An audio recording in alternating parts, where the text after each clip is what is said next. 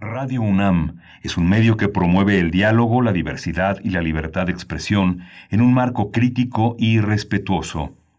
Los comentarios expresados a lo largo de su programación reflejan la opinión de quien los emite, mas no de la radiodifusora. Radio UNAM presenta Primer Movimiento. El mundo desde la universidad. Muy buenos días, bienvenidos, bienvenidas. Estamos en primer movimiento en Radio UNAM en este jueves 10 de diciembre de 2020.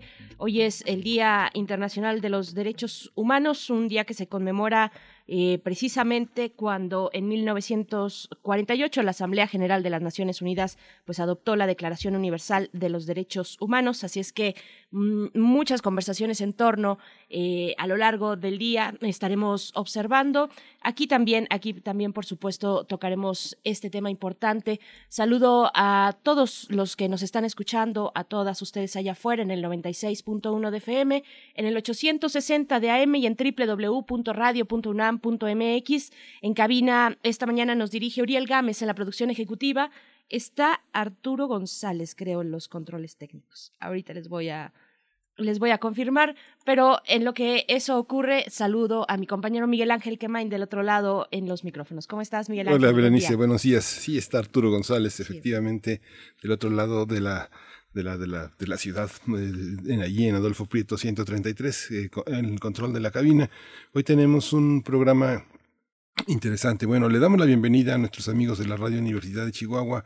Nuevamente, como todos los días, estamos eh, de 6 a 7 en el horario local, en el, horario de la ciudad de Chihuahua, en el horario local de la Ciudad de México de 7 a 8 como todos los días, enlazados con Ciudad Cuauhtémoc, Ciudad Juárez y la ciudad de Chihuahua. Hoy vamos a arrancar con un tema que tiene que ver con la inclusión, la interpelación, la escena, discapacidad y política. Vamos a hablar con Beatriz Miranda. Ella coordina el programa de estudios críticos de la... Ay, perdón, estas mañanas tan frías. Eh, este, descontrolan el termostato de la garganta. El programa de estudios críticos de la discapacidad en 17 el Instituto de Estudios Críticos, esta gran educación, esta gran institución educativa de posgrados, de diversidad, de crítica.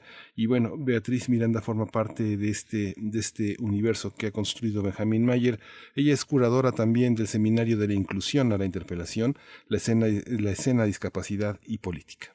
Por supuesto, hablaremos de, teatro, de, de escena de, eh, y de discapacidad también, para después tener nuestra sección mm, de Historia de México a cargo del doctor Alfredo Ávila. Él es investigador del Instituto de Investigaciones Históricas de la UNAM, es académico en esta universidad y también preside el Comité Mexicano de Ciencias eh, Históricas.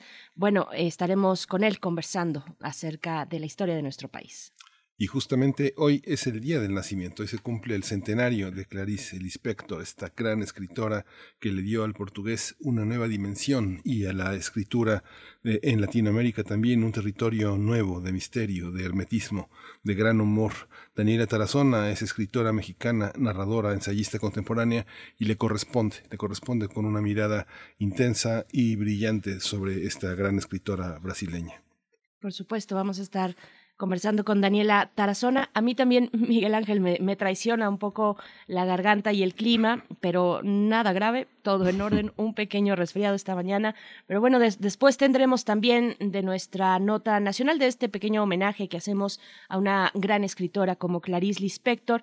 Estaremos hablando en la nota nacional acerca del traslado de refugiados de Rohingya a una isla remota es la eh, pues las noticias que están surgiendo hace algunos días. El doctor Adolfo Laborde nos acompañará en esa discusión. Doctor él es doctor y analista de política internacional profesor investigador de la Facultad de Economía y Negocios de la Universidad de Anáhuac. Sí, vamos a tener hoy la poesía necesaria también a cargo de Berenice Camacho, así que también vamos a tener sorpresas interesantes, visiones que también acompañan la poesía y la música trenzadas. Por supuesto, después tendremos, como cada jueves, nuestro, nuestra mesa del día de mundos posibles con el doctor Alberto Betancourt. Hoy ya es jueves, ya es jueves, qué rápido se está pasando la semana y el mes. El doctor Alberto Betancourt es doctor en historia, profesor de la Facultad de Filosofía y Letras de la UNAM y coordinador del Observatorio del G20 también en esa facultad. nos hablará de Intermestic, el nuevo intervencionismo estadounidense. Es el tema que nos proponen esta mañana en la Mesa de los Mundos Posibles. Y vamos a concluir el menú de este día con eh, Jacobo Dayan. Él coordina, es el coordinador académico de la Cátedra Nelson Mandela de Derechos Humanos en las Artes de la UNAM. Y en este día es el Día Internacional para la Conmemoración y Dignificación de Víctimas del Genocidio y para la Prevención de ese crimen. Y el 10 justamente de diciembre es Día de los Derechos Humanos. Así que será, será muy interesante escuchar a Jacobo Dayan en esta reflexión que incluye eh, el, el, el mundo, lo global. Por supuesto, ya desde el martes. El martes ya conversábamos con Pablo Romo, eh, miembro del Consejo mm, Directivo de este día que ya se aproximaba y que llegó el 10 de diciembre, el Día de los Derechos Humanos. Y hoy también les recordamos que hoy es el último día de estos 16 días que se tomaron eh, a partir del 25 de noviembre, 16 días de activismo eh, a favor de la, o bueno, por, por trabajando por la erradicación de la violencia mm, contra las mujeres en el mundo. Es el día, fue Día Internacional. Así es que en México, pues tuvimos estos 16 días de activismo. Un poquito por ahí va también la poesía necesaria de esta mañana, Miguel Ángel. Sí, justamente. Y bueno, vamos a ir a nuestra información relacionada con el COVID en el mundo, en la UNAM y en la cultura. Así es. Bueno, solamente ahí vamos, ahí va. me atravesé, me atravesé, discúlpame, Uriel Gámez por allá. Solamente invitarles, invitarles a que nos escriban en redes sociales acerca de estos temas que proponemos para la mañana de hoy y de otros que vayan surgiendo. Arroba P Movimiento, estamos así en Twitter, primer Movimiento UNAM en Facebook. Ahora sí, vámonos con nuestro corte informativo. COVID-19. Ante la pandemia, sigamos informados. Radio UNAM.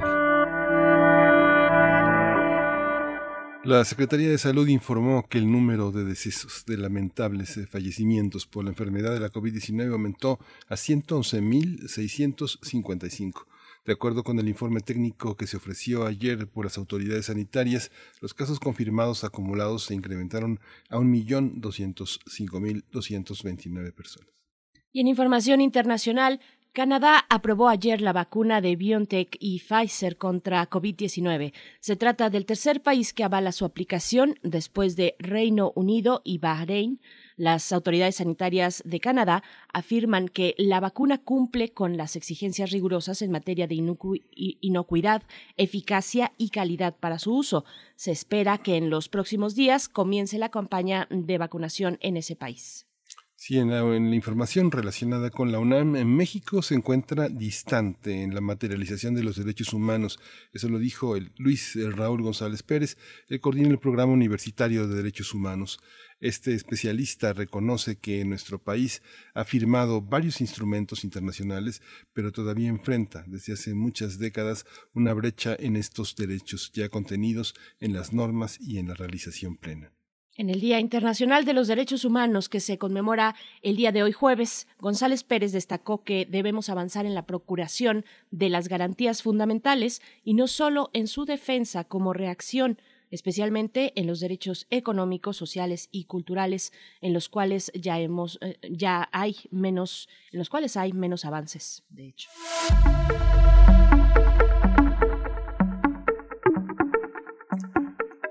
Hoy en la cultura, el foro que hemos aprendido del virus, estrategias de supervivencia cultural, presenta este jueves la conversación titulada Cómo construir el rizoma del libro y la lectura, con la participación de Emiliano Becerril, Cristina Lisiaga y Adolfo Córdoba, bajo la conducción de Anel Pérez Martínez y Socorro Venegas. La transmisión de esta charla estará disponible en vivo a partir de las 11 de la mañana en el canal de YouTube de la Cátedra Internacional Inés Amor en Gestión Cultural. Así es que no se la pierdan, es muy fácil llegar ahí en la plataforma de YouTube, 11 de la mañana. Y vamos a ir con música, son las 7 con 13 minutos. Lo que vamos a escuchar a continuación está a cargo del cuarteto de Nos, No llora, es la canción.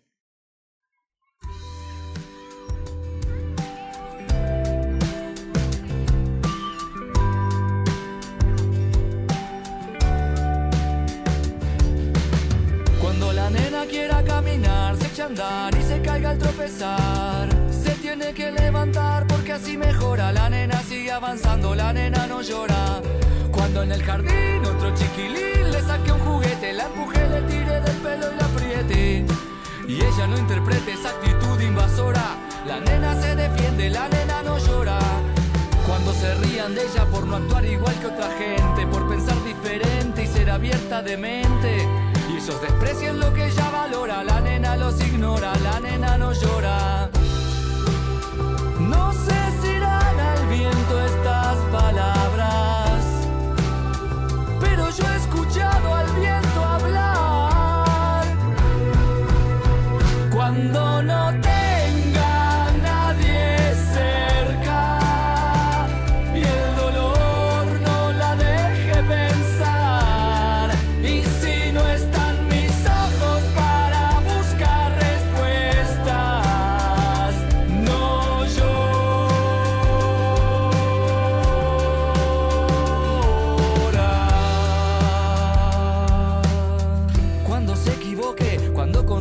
sus limitaciones se choque y la sofoquen, ella asume los errores y se incorpora. La nena de eso aprende, la nena no llora. Cuando por amor le duela el corazón y una tentación le nuble la razón y descubra que no existe una persona salvadora, la nena se hace fuerte, la nena no llora. Cuando se desmorone, cuando la mejor amiga la traicione se decepcione y sienta que una parte de su alma se evapora, la nena sabrá si perdona, la nena no llora. No sé si irán al viento estas palabras,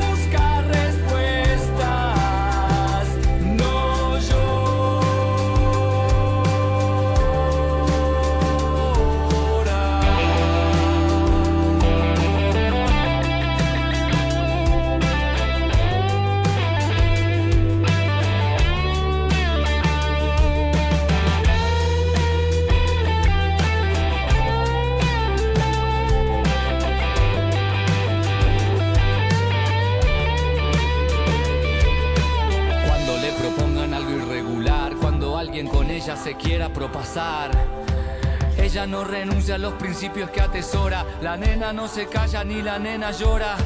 Cuando sienta que no tiene fuerzas, que se muere, que nada tiene sentido y que nadie la quiere. La nena piensa en papá cantándole, él no llora. La nena no se rinde ni la nena llora.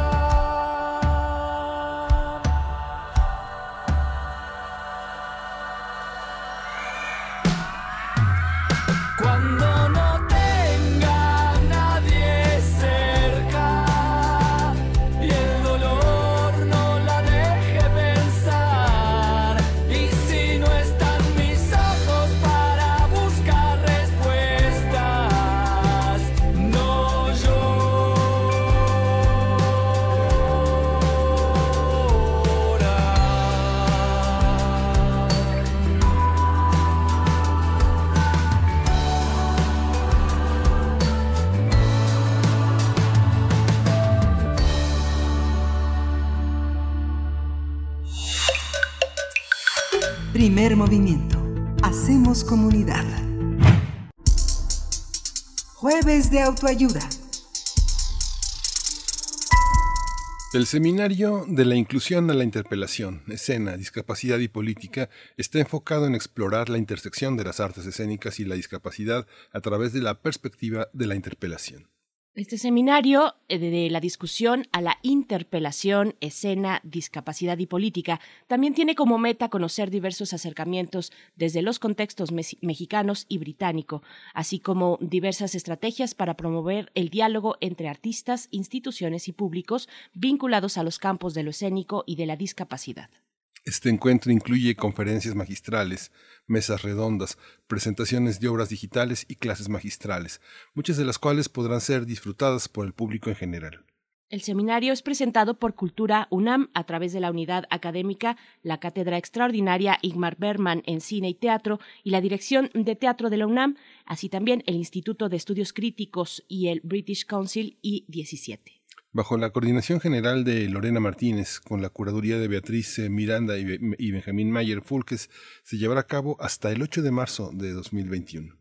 Vamos a conversar esta mañana sobre este seminario, sus objetivos y actividades para promover el diálogo entre los distintos actores vinculados a los campos de lo escénico y de la discapacidad. Y en esta mañana nos acompaña Beatriz Miranda. Ella es coordinadora del programa de estudios críticos de la discapacidad en 17, Instituto de Estudios Críticos. También es curadora de este seminario de la inclusión a la interpelación, escena, discapacidad y política. Beatriz Miranda, bienvenida esta mañana Gracias por conversar con nosotros acerca mm, de un tema tan, tan importante y que entusiasma por lo que significa, por el camino que se va, eh, que se va tejiendo con respecto a la mm, discapacidad y la escena. Beatriz, bienvenida. Muchísimas gracias, buen día. Hola Beatriz. Quiero, agradecer primero a ustedes, muchas gracias. gracias Beatriz. Pues eh, qué gusto escucharte nuevamente. Este, este, este seminario de la inclusión eh, es un punto de llegada de 17 a entender de una manera global eh, lo que está sucediendo. ¿Qué esperan? ¿Qué esperan reunir? ¿Qué colaboraciones empieza, piensan estimular para que en marzo podamos reflexionar sobre un tema en medio todavía de la pandemia? No, no va a concluir, eh, todavía estaremos en esta vida confinada y de la vida en pantalla. Sí. Bueno, quiero tomar uh, como punto de partida el, el, nombre de su programa que es Primer Movimiento. Estamos pensando en este como un primer movimiento exactamente para pensar la interpelación en el campo escénico, en este en esta intersección, como bien lo mencionaron ustedes, de la discapacidad y las artes escénicas.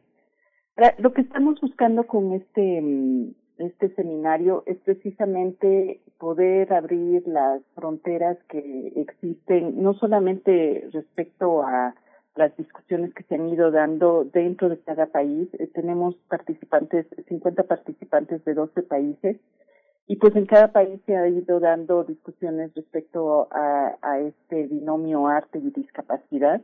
Y la idea del seminario, uno de los objetivos principales, es abrir la discusión más allá de esas fronteras, pero también más allá de la frontera de la, de la inclusión.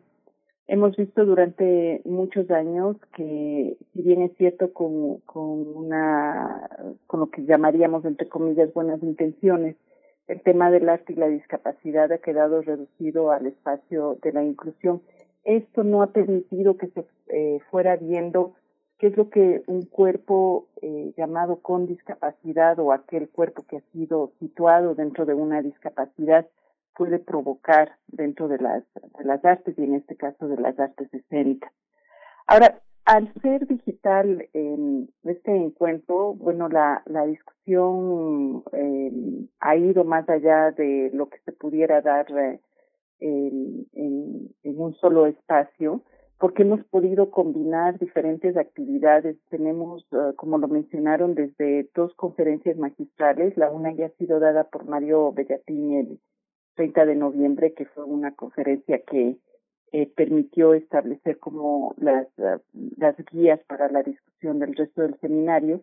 Y la siguiente que será dada por Evelyn Glenny, que es una percusionista eh, sorda de renombre internacional del Reino Unido, que será el día de, de mañana. Y aparte de esto, pues con los, eh, los participantes, las participantes que han sido seleccionadas, se va dando una serie de discusiones dentro de la plataforma virtual de, de 17, en las que se van eh, exponiendo eh, conceptos, términos, eh, retando la discusión que ha estado hasta ahora dada y esto está acompañado eh, no solamente por las conferencias y las clases eh, magistrales que van a ser dadas también el próximo año, sino también por obras escénicas que se van poniendo eh, a disposición de participantes, pero también del público en general. Y estas obras han sido seleccionadas tanto, eh, son obras tanto locales eh, de México como del Reino Unido, y dentro del programa también se encuentra el Festival de Teatro y Discapacidad eh, Otros Territorios que es organizado por Teatro Ciego. Entonces, como ustedes pueden oír, hay una infinidad de, de actividades que tienen que ver con la reflexión conceptual, teórica, pero también con una reflexión respecto a lo que se hace ya en el campo mismo de la de la actuación y de, del performance. Beatriz, y, y, yo me regreso ahora al título del seminario, porque tiene al menos dos palabras muy, muy interesantes que nos proponen un, cambio de dirección. Cuando pasamos de la inclusión, que es una palabra que ha estado sometida a debate, que es controversial, que además puede ser muy chocante para algunas personas, eh, cuando pasamos de la inclusión a la interpelación, donde ya nos asumimos todos y todas, o al menos es lanzar un anzuelo al resto de la sociedad que se considera no vive con alguna discapacidad. Háblanos, por favor, de la selección de estas palabras, porque hay mucho trasfondo, hay mucho fondo y mucha profundidad en ellas. Sí, bueno, qué bueno que tomas uh, nuevamente el título que fue a propósito planteado así. Queríamos el hecho de tomar la interpelación como concepto central, y si ustedes eh, eh, ven, pues está ligado también al tema de la política, pero la política entendida en un sentido amplio, más bien como este recorrer cotidiano que hacen ciudadanos, ciudadanas, eh, incluidas aquellas que están identificadas con, o sienten identificadas con una discapacidad eh, el hecho de, de escoger este, este término eh, tiene que ver con la posibilidad misma de retar a quienes están haciendo artes y quienes están trabajando en el tema de arte y discapacidad, a artistas con discapacidad y aquellos que se encuentran fuera también de ese ámbito, a pensar qué es lo que provoca la discapacidad en el ámbito artístico, pero también fuera de él. Cuando decimos eso, estamos también provocando el, el, reflexionar por qué dentro de la discapacidad, cuando hablamos, en este caso de, de artes me voy a referir siempre, eh, ¿por qué dentro de la discapacidad parecería que es importante narrar la inclusión como término de acompañamiento, ¿no? Parecería que es imposible dejar de lado el término inclusión, mientras que si ustedes se dan cuenta, es, un, algo que hemos venido, una idea que hemos venido usando durante el seminario.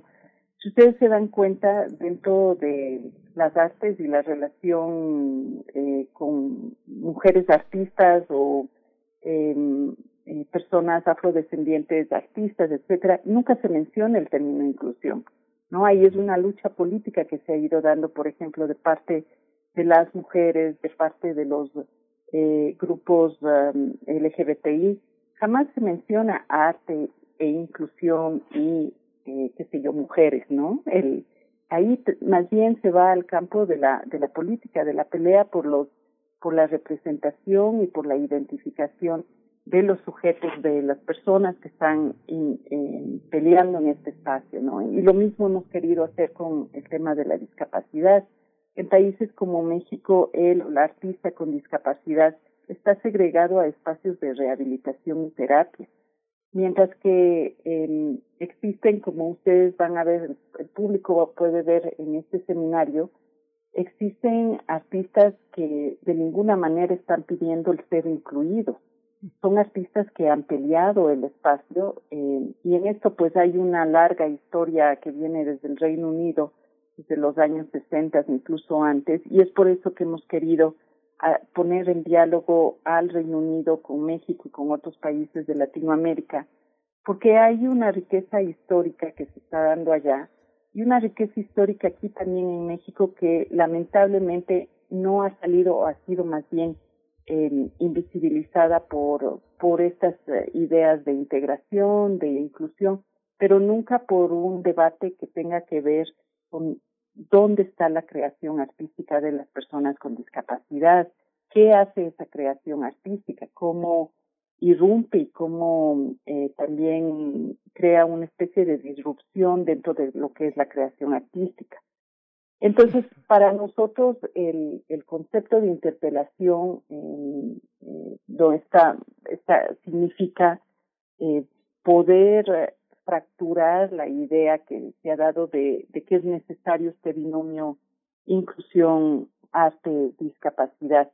Y con esta, con este concepto también queremos um, eh, un poco sacudir el piso de aquellas personas que se encuentran trabajando, que ya no son artistas con discapacidad, sino que se encuentran trabajando dentro del ámbito.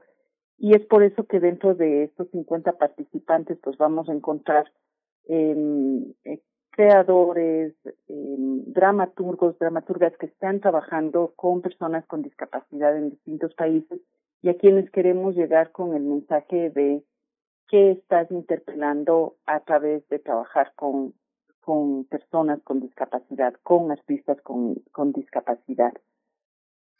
Sí. Ay, Beatriz, es muy interesante también la perspectiva en la que incluyen a los acompañantes, porque generalmente tanto en los ámbitos, en los seguros, en las cuestiones de salud, no están incluidos y muchas veces los, eh, los acompañantes son familiares, son parejas que han, han transformado toda su vida.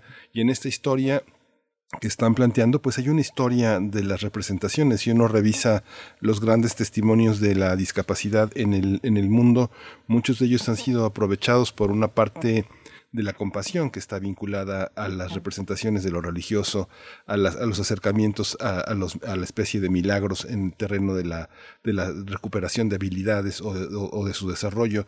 ¿Cómo entenderlo? Ahora que está Beth Jorgensen, que está, eh, forma parte, yo creo que muchos mexicanos recordamos cuando se presentó en México esta biografía que hizo Elena Poniatowska sobre Gaby Brimer, que es el caso de México de un, un caso de recuperación, de, de, de, desarrollo de habilidades, de establecer mecanismos de comunicación, pero al mismo tiempo también era el ejercicio de una representación, la representación de la voluntad, la representación de la recuperación, de la movilidad. ¿no?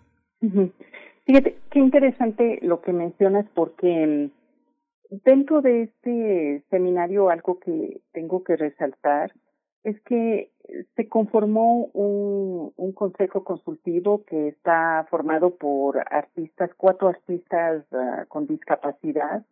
Y dentro de, bueno, está Víctor Hugo, que es un escritor, Edgar Lacoste, otro escritor, Gina Rubio, que es una eh,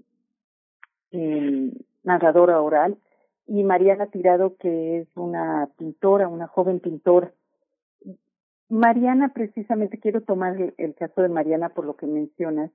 Mariana es una joven pintora que tiene parálisis cerebral y la mayor parte del tiempo Mariana eh, se encuentra mm, en, una silla de, ruedas, a veces eh, eh, por problemas de su columna, pues está eh, recostada y tiene un eh, su proceso de comunicación es, es bastante lento. Entonces, para escuchar a Mariana, como decía su madre eh, hace poco que hablamos, para escuchar a Mariana hay que repensar el cómo uno se comunica con ella, no el cómo ella se comunica con nosotros. Entonces, cuando eh, escuchas a Mariana, y eso es lo que le va a, le va a pasar a participantes en, en, este seminario, porque tenemos, además de las obras, de, de las conferencias, las clases magistrales, etcétera, tenemos sesiones de reflexión con participantes que justamente están dirigidas por, por estos artistas que forman el Consejo Consultivo. Y cuando estos participantes tengan que escuchar a Mariana, van a tener que poner tiempo de sí, van a tener que dejar a un lado eh, lo que estén haciendo en este momento porque necesitan concentrarse en lo que Mariana esté diciendo para poder establecer una interacción con ella. Esto es ha sido muy cuestionado en ocasiones por qué una persona con parálisis cerebral que toma un tiempo largo para formular una frase, una palabra, está dentro de un evento que aparentemente demandaría pues mucha acción, demandaría eh, una fluidez, digamos. Como es justamente esto lo que queremos cuestionar, ¿no? ¿Qué entendemos por tiempo? ¿Qué entendemos por movimiento? ¿Qué entendemos por hacer eh, eh, performance? Cuando se encuentra de por medio, estamos eh, mediados por un cuerpo como este, como el de Mariana, y por una forma de comunicarse como la de Mariana. Y dentro de esto, obviamente, juega un rol importante quienes están acompañando.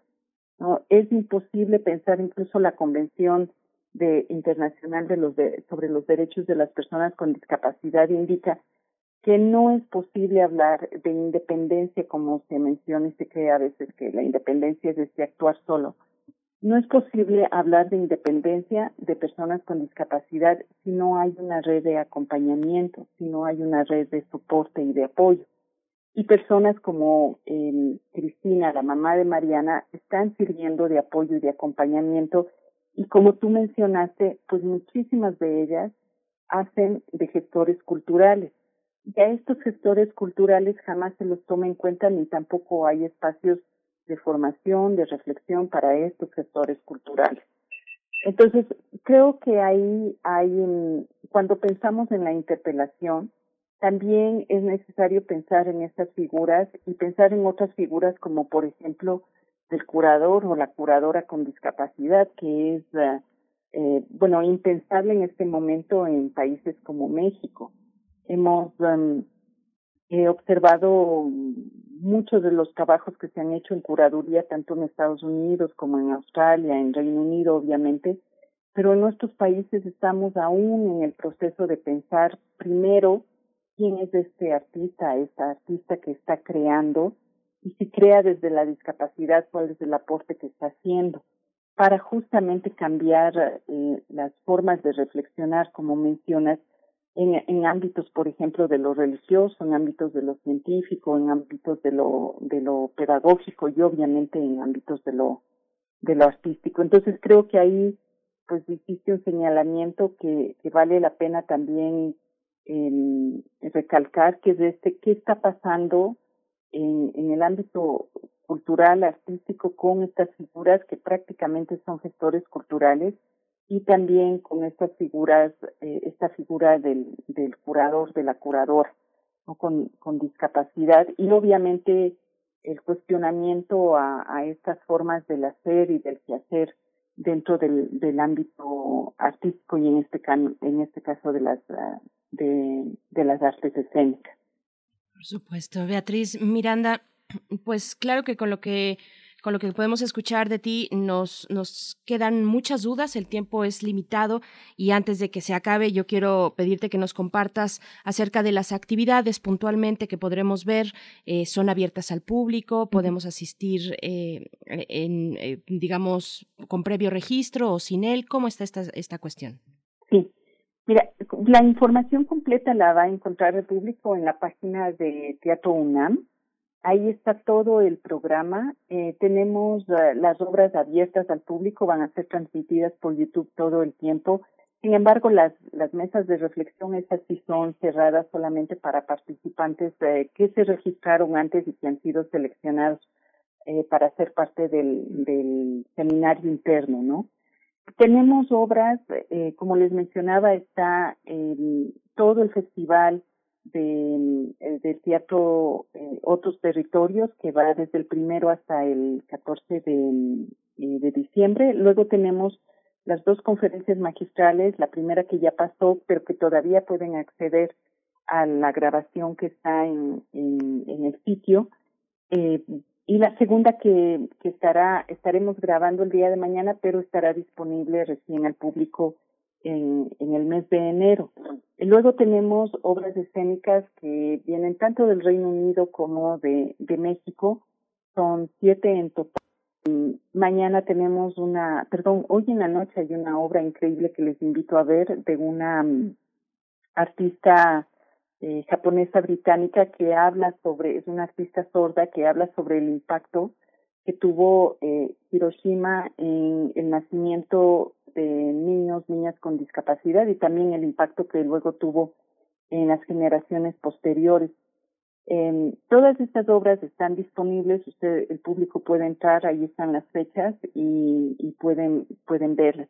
Luego tenemos también un festival enorme que es eh, el primer festival que se dio en el mundo de arte y discapacidad, además arte como tal, eh, llamado Unlimited, que es en el Reino Unido, que estará también disponible en línea, eh, que va desde el, está durante el mes de enero, eh, va a estar eh, disponible. Y tenemos también las masterclasses que son dos, una que va a estar dada por Sentire, que es un ensamble de músicos y, y actores sordos de la compañía de eh, y Verbo, y luego el segundo, la segunda clase magistral que estará dada por un artista desde el Reino Unido. Todas las mesas de discusión, tenemos mesas de discusión que son cuatro, eh, que son diferentes a las mesas de reflexión, ¿no? Las mesas de discusión son abiertas. Todas las mesas de discusión tienen invitados tanto locales, incluso artistas de, eh, tenemos un artista de Argentina que le, a quien hemos invitado, y también estaremos en diálogo con artistas del Reino Unido que nos estarán hablando sobre historia, eh, teatro, discapacidad, sobre la relación eh, instituciones públicas, privadas y artistas sobre cómo manejan estas relaciones los mismos artistas y también sobre qué significa el concepto mismo de interpelación para los artistas. Esta mesa es la primera con la que iniciaremos la, las mesas redondas el año que viene. Entonces, invitarles a que nos acompañen y también a que nos hagan llegar sus comentarios, sus preguntas eh, ahí en el sitio de Teatro UNAM se encuentran también nuestros eh, contactos. Eh, y pues nada más que eso y agradecerles nuevamente a ustedes por darnos este espacio y también a la UNAM, porque sin, sin la UNAM no habría sido posible establecer este espacio de discusión y de reflexión. Muchas gracias por este trabajo. Hay que acudir a la página de estudios 17, 17.edu.mx también porque hay una gran oferta, hay una gran red que se teje en esta institución eh, de observancia del mundo contemporáneo, este, esta, esta, esta visión que han tenido todo este gran equipo que conforman Benjamin Mayer, este Benjamin Mayer Fulkes, eh, todo este conjunto de profesores, de artistas, de intelectuales, pues vale la pena visitarlo para entender en una red de significados muy amplio todo lo que están haciendo junto con la, una, un, un, bastón, un, sostén muy importante. Beatriz, muchas gracias Beatriz Miranda por esta mañana también. Muchas gracias a, a usted y uh, que tenga una, una linda mañana. Gracias. Gracias, Beatriz Miranda. Pues bueno, ahí está hecha la invitación. En nuestras redes sociales pueden encontrar la liga para acercarse a más detalles si ustedes quieren pues asistir a este seminario de la inclusión a la interpelación, escena, discapacidad y política. Y pues nos vamos a ir con música, querido Miguel Ángel. Precisamente eh, el, eh, eh, digamos, me viene a la cabeza el frontman, el vocalista de esta banda, Ian Curtis, pues tenía una eh, discapacidad psicosocial, mm, ahí ya no sé si psicosocial o mental, las fronteras se me, se me diluyen un poco, pero finalmente una persona creativa también que llevó a una banda como esta, eh, pues a hacer lo que hoy es eh, Joy Division, Miguel Ángel. Sí, vamos a escuchar de ellos Isolation.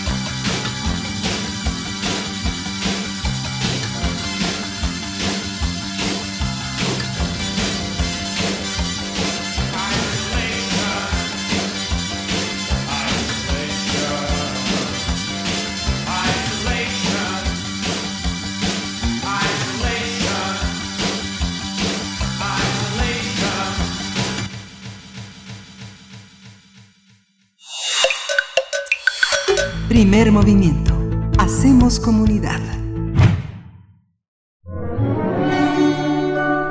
Historia de México.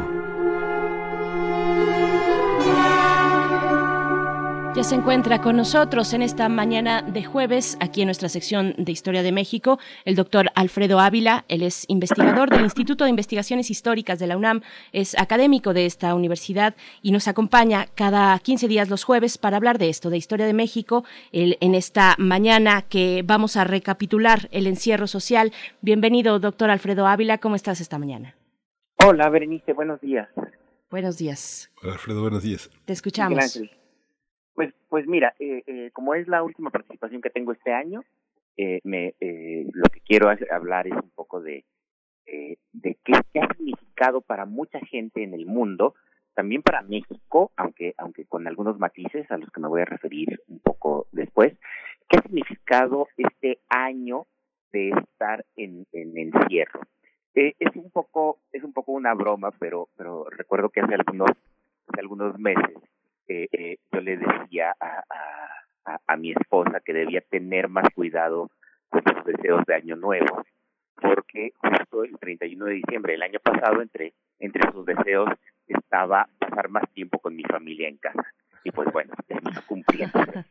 Eh, el, el, y, ¿qué, ¿qué, significa esto? ¿Qué significa eh, esta, esta convivencia eh, constante, este tener a los chicos, eh, eh, con muchas familias que tienen a los chicos en casa todo el día. Y que y que tienen que tienen que educarse desde casa, aunque por supuesto que se cuenta con con, con ese auxiliar que, es la escuela en línea, pero pero finalmente estamos viendo un paso también a la educación en, en casa y, y cómo los padres de familia tienen que involucrarse también también en eso. Y me parece que eh, se trata de un proceso también de aceleración. Más que una cosa tan tan anormal creo que creo que este encierro en muchos lugares ha venido a acelerar un proceso que de hecho ya venía sucediendo en, muchos lados. Eh, por supuesto que, la aceleración ha sido dramática y no contábamos con ella, no por lo menos en México. Pero, pero pensemos en, eh, eh, ciertas tradiciones que se habían venido rompiendo para empezar a estar dentro de casa. Una de ellas que vimos este año eh, el, el, tema de la transmisión del, eh, del grito de, Dolores en septiembre, que fue enteramente eh, eh pues televisada y, y todo el mundo la vio desde, desde sus casas, bueno, no todo el mundo, la, la gente que quiso, que quiso verla, eh, y, que, y que se nos presentó como la primera, la primera vez que en México se daba un grito virtual, así, así se le llamó. Lo, en realidad lo que significaba era que eh, la gente lo vería desde los televisores en, su casa o incluso a través de redes sociales y, de, y del Internet. Pero esto en realidad no es nuevo. Sabemos que desde la década de los 50 en México se empezó a transmitir el, el grito y aunque la gente seguía yendo a, las plazas públicas, eh, eh, fundamentalmente al Zócalo de la Ciudad de México, pero también a, a las plazas principales de las distintas ciudades del país, eh, poco a poco la mayoría de la gente empezó a tener su experiencia del grito solo por televisión. Es decir, hay millones de personas en México que nunca fueron a la plaza, que nunca fueron a ver el grito en vivo, por decirlo de alguna manera, pero que cada año lo, lo, lo seguían o lo siguen eh, en, la televisión.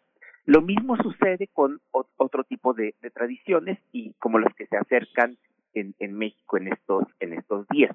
Eh, la tradición en México de las fiestas navideñas siempre fue eh, de salir a la calle.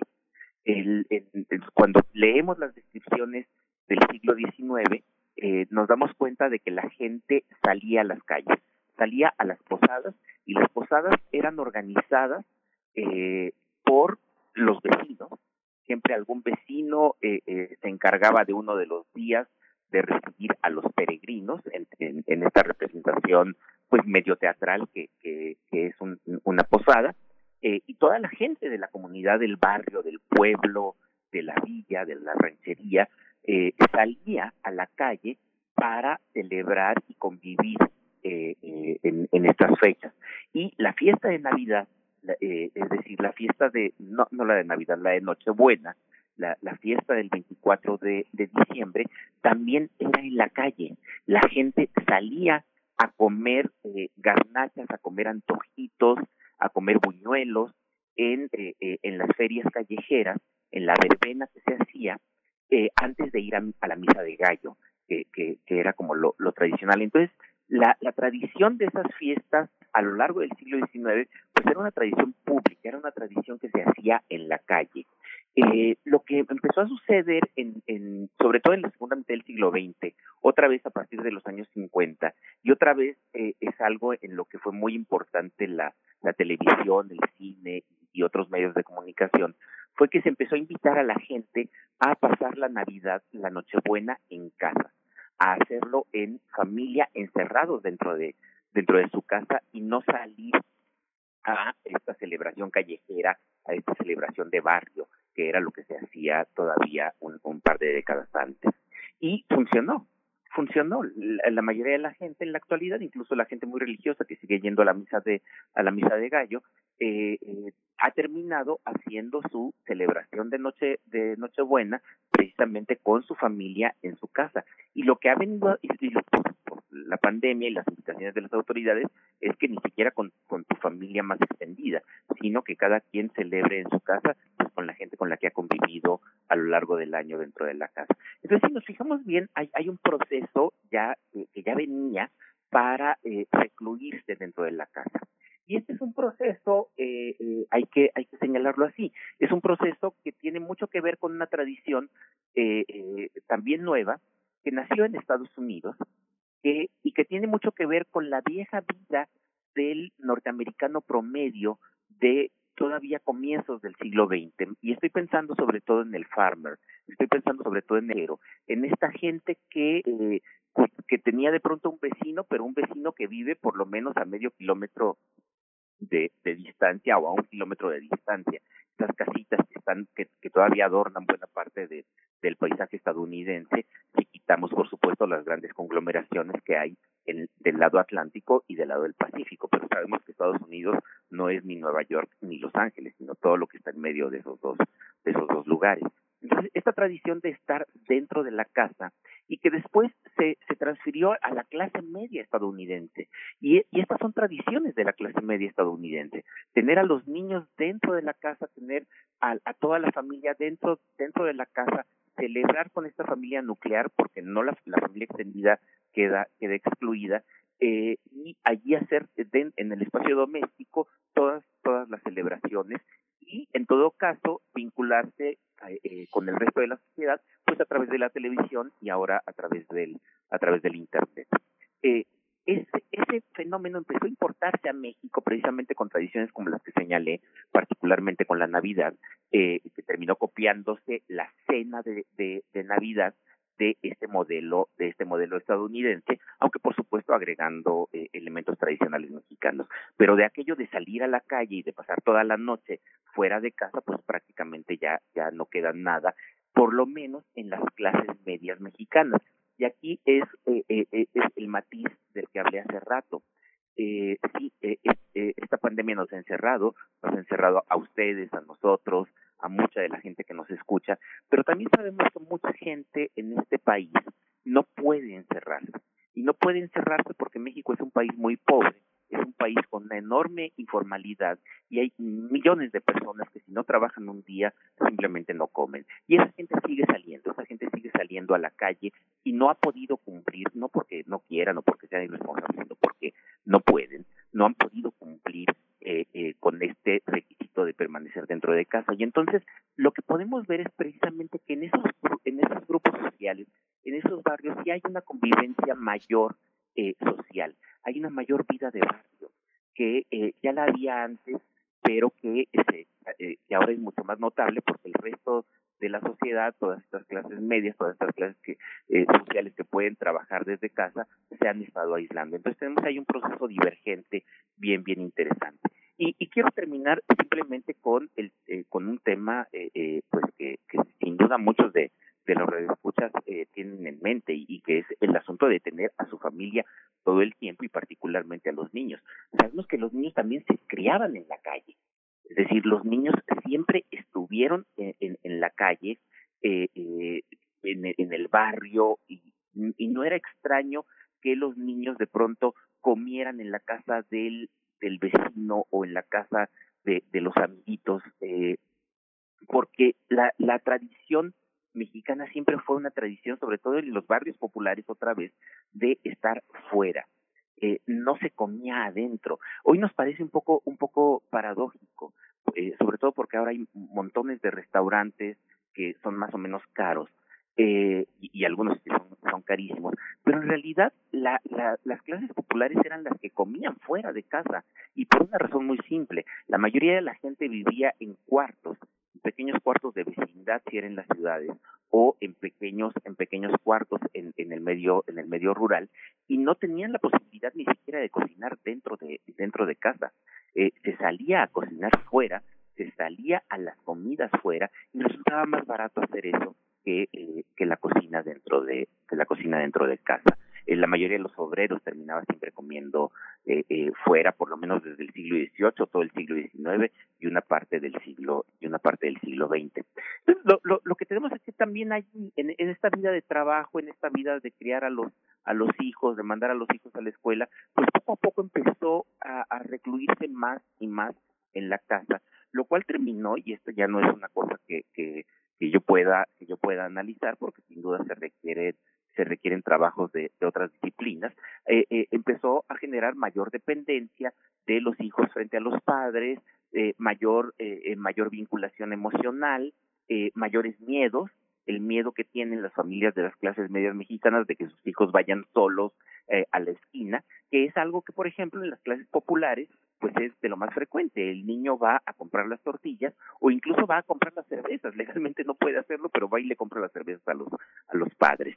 Eh, y que esto era algo que las clases medias también tenían hace unos 30 años o unos 40 años, pero que ya no tienen. Y me parece con este encierro, que como digo, está acelerando eh, eh, este proceso de eh, reclusión doméstica se está, se está pues volviendo casi casi irreversible. Me pregunto cuánta gente después de, esta temporada tan extraña que hemos estado viviendo, pues seguirá comprando por internet, seguirá usando servicios de, mensajería y salir poco tiempo de su casa. A lo mejor es un fenómeno que eh, simplemente se aceleró y, y no es que sea tan novedoso como, como a veces creemos.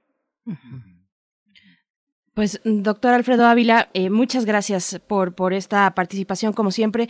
En otros momentos hemos estado conversando contigo precisamente en estas fechas en cuanto a aquellas tradiciones que nos son propias y las que nos son ajenas. Tú has tenido comentarios muy, muy puntuales, un acercamiento muy puntual y muy interesante.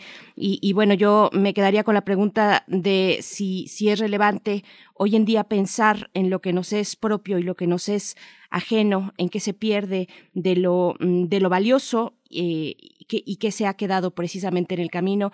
Te agradecemos como siempre y te deseamos muy, muy feliz año, feliz cierre de año y ojalá que el próximo a todos nos dé un mejor panorama que este. Gracias, doctor. Gracias. Gracias. Y, y, pues, y pues a, a, hay, hay que hay que tratar de descansar también lo último que queda ya de este año tan tan complicado. Así es. Así Muchas es. gracias. Pues nos vamos, nos vamos a ir con música.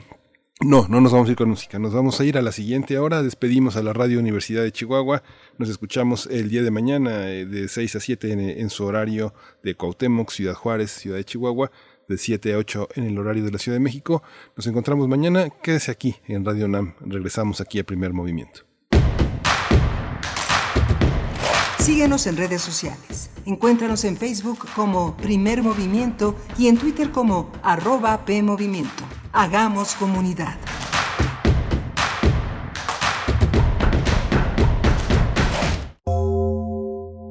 La momia de una canción marina. Los huesos de un programa que se pensaba inexistente. Fotografías de ruidos fantasmales que, les aseguramos, son reales. Este es el hogar de los objetos sonoros más extraños que algún oído de ayer, hoy o mañana podrá escuchar en su vida. Gabinete de Curiosidades. Un espacio de curiosidad y sombras del tiempo a través de archivos radiofónicos. Con Frida Rebontulet y sus almas hertzianas. Todos los domingos a las 14.30 horas por Radio UNAM. Experiencia sonora. Mejor vámonos por respeto, tomamos fraternidad, luego tolerancia y cuando lleguemos a participación, giramos y ya por ahí nos vamos. La tarea de darle dirección a nuestras vidas es de todas y todos. Así hacemos comunidad. En cuanto me mudé, actualicé mi domicilio ante el INE. Quiero ser parte de mi comunidad cuando decidamos nuestro destino. Si te cambiaste de casa, ve al módulo y actualiza tu credencial. Tienes hasta el 10 de febrero de 2021. Contamos todas, contamos todos. INE. Solo podemos enviar abrazos y besos por el celular. Solo podemos darnos el codo como saludo. Hola, hola. Reunirnos, pero detrás de una pantalla. Sabemos que son tiempos difíciles para ser joven, pero también son buenos para participar en las decisiones importantes. Si cumples 18 antes del 6 de junio de 2021, tramita tu INE desde ya. Tienes hasta el 10 de febrero. Contamos todas, contamos todos. INE.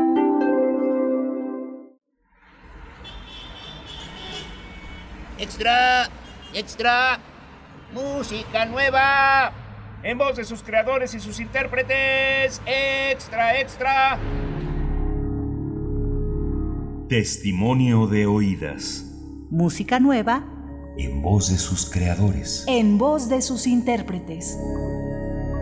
Martes y jueves a la 1 a.m. o en su retransmisión los sábados y domingos también a la 1 a.m.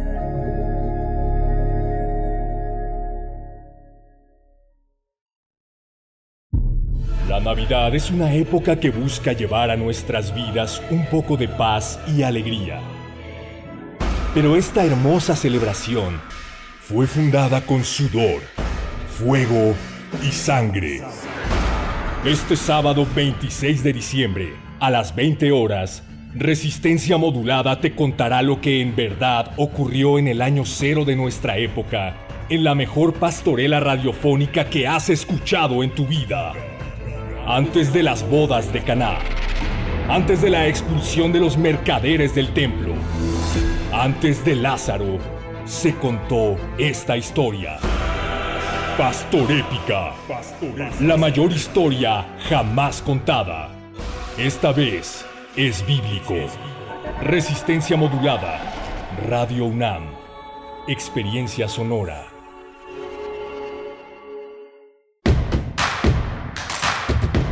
Queremos escucharte. Llámanos al 55 36 43 39 y al 55 36 89 89. Primer movimiento. Hacemos comunidad.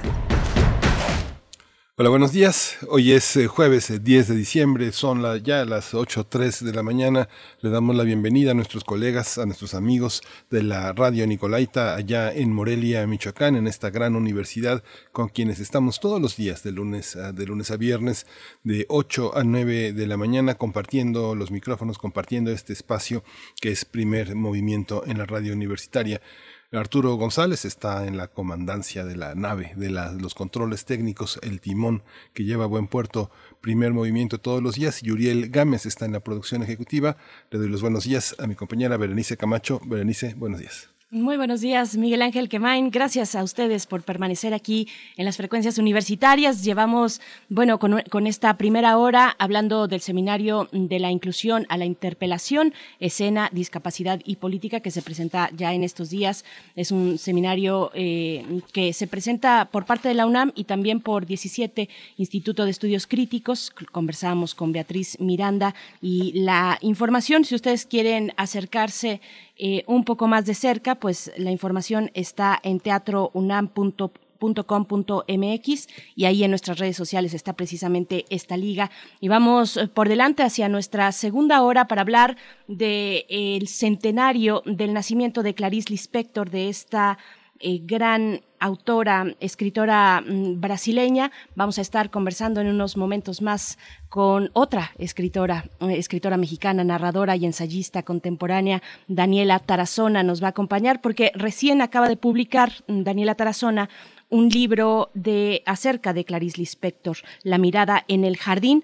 Así es que, bueno, vamos a estar conversando. Envíen ustedes también sus comentarios sobre esta gran pluma que significa Lispector para las letras en este continente.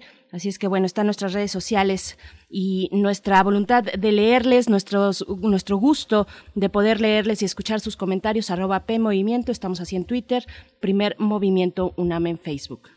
Sí, justamente vamos a tener esta, esta, esta mañana también interesante en cuanto a la información internacional. Adolfo Laborde aborda el tema del traslado de refugiados Rohingya a una isla remota. ¿Ha visto usted las fotos? Son verdaderamente conmovedoras, insultantes, eh, verdaderamente una, una, un arrasar con los derechos humanos de una población totalmente desvalida. Adolfo Laborde es doctor y analista de política internacional, es profesor e investigador de la Facultad de Economía y Negocios en la Universidad de Anáhuac.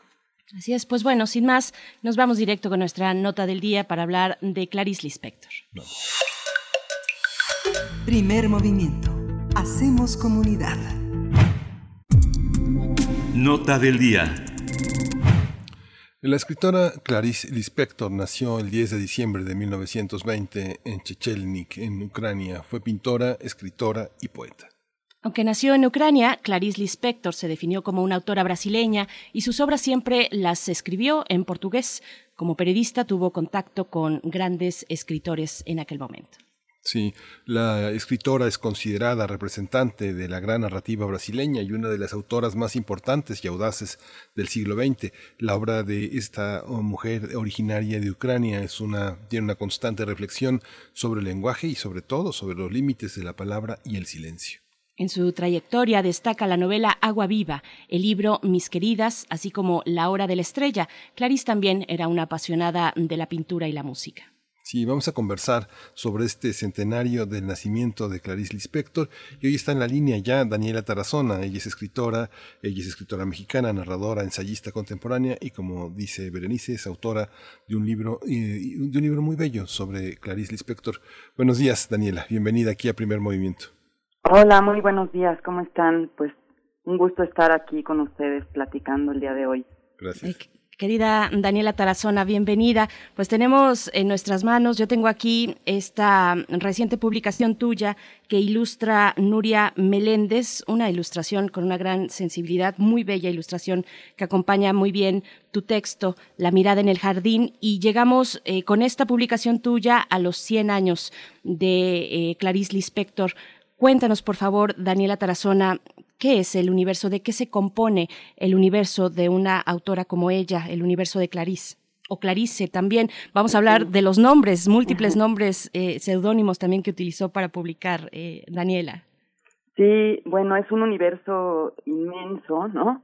Es un universo inabarcable, difícil de describir, de definir, que escapa continuamente eh, de, de la propia definición, como, como ella misma lo desarrollaba en sus textos. Eh, ella trataba de, acercarse a lo que consideraba como una verdad o una idea y, decía constantemente que la palabra no era suficiente, ¿no?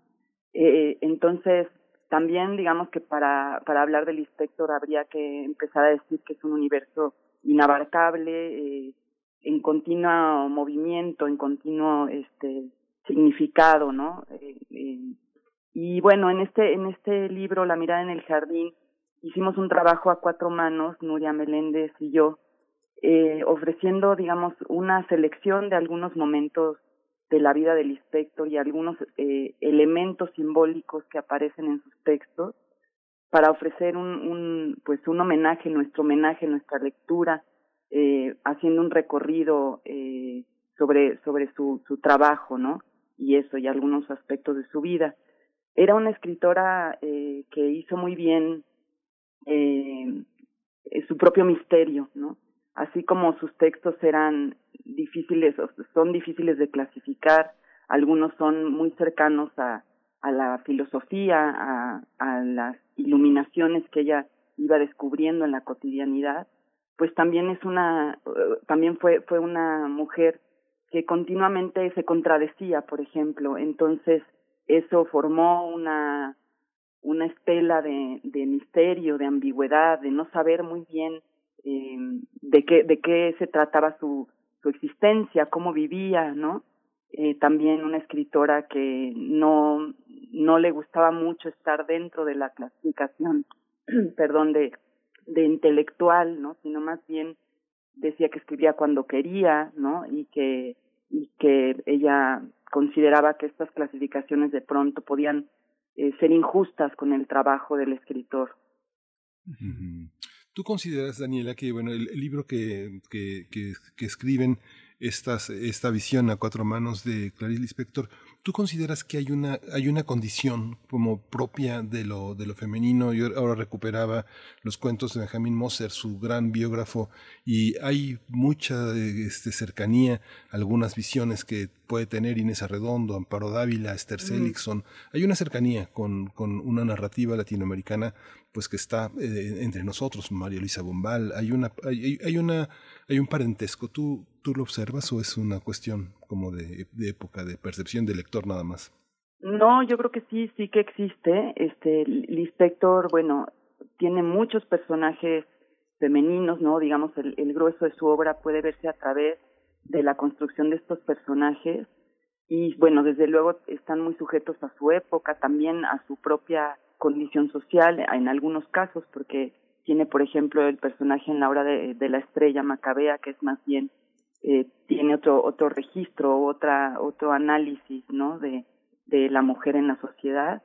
Y me parece que es una autora que como pocas autoras, como pocos autores, supo trasladar a las páginas la vida en sí, la, la, el pálpito de la existencia, la, el, la vida interior, ¿no? el devenir de las reflexiones y creo que esa construcción de sus personajes, esa sabiduría que tuvo en la elección de los elementos a narrar y también, desde luego, en la composición de sus textos, en su estructura, en su forma, eh, han hecho que, que hasta el día de hoy tengamos los lectores la sensación de que encontramos personajes vivos ahí sucediendo, ¿no? Personajes, eh, o sea, que sus textos son como organismos, ¿no? Son como, como cuerpos que están, que están viviendo en el presente.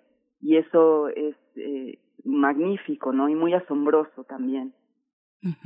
Daniela, también hay un elemento existencial en la obra del inspector, una búsqueda introspectiva que a veces puede ser muy, muy angustiante para el lector eh, y se traza a lo largo de, buena parte de su obra. El enigma también en Clarice eh, nos puede desquiciar ¿Cómo, ¿Cómo mantener la cordura, Daniela? Y te lo pregunto a ti precisamente cuando una se sumerge, cuando tú lo has hecho, como tú lo has hecho en el mundo del inspector, ¿qué nos dice ese enigma, ese desquiciamiento, ese, esa preocupación, una preocupación, esa asistencia constante a lo existencial?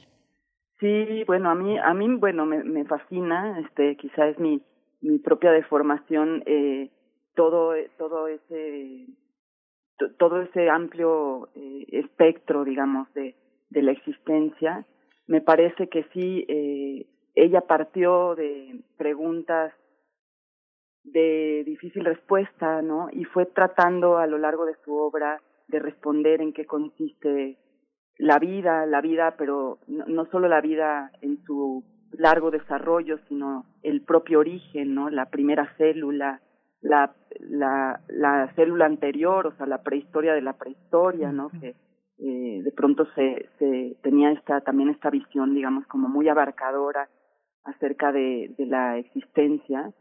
Es una, e, e, es una autora que sí, claro, presenta eh, todas estas preguntas y, y, e inquieta mucho porque de pronto uno puede encontrar en sus páginas asuntos que uno mismo no sabía que, que tenía dentro, ¿no? Que preguntas que uno mismo no tenía claras, eh, no, no, no, se había formulado con tanta claridad, ¿no? Como, como ella llega a hacerlo. Entonces, eh, el sentir eh, que un que un autor, que una autora como como el inspector puede llegar al interior de, de, de quien lee, ¿no? De esa manera tan atinada, tan eh, precisa y hacernos esas preguntas como un quién soy, como eh, qué sentido tiene mi, mi existencia, ¿no? Creo que, que son asuntos, bueno, además de sumamente literarios y, artísticos, pues son asuntos que detonan la escritura y que mantienen vivo el, el pensamiento, ¿no? Y en ese sentido, bueno, la mirada de, del inspector fue de larguísimo alcance, ¿no? Nos, nos sigue llegando. sí. Fíjate que esta, esta visión eh, eh, también de cronista es interesante. En algún momento tenía la, la oportunidad de preguntarle a este editor de Adrián Hidalgo, Fabián Levengli, cómo había trabajado con esta, este volumen que hizo de, de, de crónicas inéditas con Claudia Solans y hablaba de cómo en un volumen en 1964 reúne crónicas y cuentos. ¿Cómo uh -huh. diferenciarlos? Son, e, ella escribió en el Jornal do Brasil mucho sí. por la necesidad económica, pero sí. gran parte de las observaciones son observaciones de gran escritor que rompe con los cánones de la crónica. ¿Cómo es esta Clarice periodista, Daniela? Sí, eh, sus crónicas son, son maravillosas eh, yo creo que en las crónicas puede verse esta parte eh, de la, del registro como más inmediato de lo cotidiano, ¿no? Eh, y un poco más en la vida, eh, en, el, en su espacio, en su momento, en su instante, ¿no? Este, sus, sus anécdotas con, con los taxistas, lo que iba viendo por la calle, ¿no? Y esas, ahí uno entonces distingue esa manera de, de elegir de que tuvo el inspector ciertos elementos de la realidad para luego trasladarlos a reflexiones un poco más amplias, ¿no? Como, como los cuentos, en donde, por ejemplo, eh, por tomar por tomar un ejemplo, en el cuento Amor, eh, que tiene un, también un punto como de detonación en este libro que vamos a presentar hoy, mm. eh, la, la protagonista tiene un trayecto y ve en un, en un tranvía a un ciego que masca chicle y después llega al jardín botánico eh, de Río de Janeiro y ahí tiene una revelación eh, pues casi mística acerca de la vida, ¿no? De la vida en ese en ese jardín. Y entonces creo que entre las crónicas y el cuento podría haber como esa, ese hilo, ¿no? Esas eh, puntos de inflexión hacia la realidad inmediata que hacía ella y cómo luego lo llevaba a un a un terreno más amplio, a una reflexión más más desarrollada en sus cuentos y en sus novelas, ¿no? Pero también, por ejemplo, está esta otra crónica que también se, se titula Amor, donde un hombre lleva como mascota a un, a un cuatí como si fuera un perro, ¿no? Y hace una reflexión muy hermosa de cómo eh, ese hombre convirtió al cuatí en una cosa que no era, ¿no? Y espera que el cuatí lo perdone, ¿no? Por eso, ¿no? Qué maravilla. Daniela Tarazona, vamos a escuchar un fragmento de Los espejos. Vamos a escuchar y volvemos contigo. Estamos conversando con Daniela Tarazona, escritora, narradora ensayista contemporánea que presenta eh, el día de hoy Clarice Lispector, La mirada en el espejo. En, eh, perdón, La mirada en el jardín, en el jardín eh, es publicado por Lumen, discúlpame, Daniela. No vamos, vamos a escuchar esta, este pequeño fragmento y volvemos. Gracias.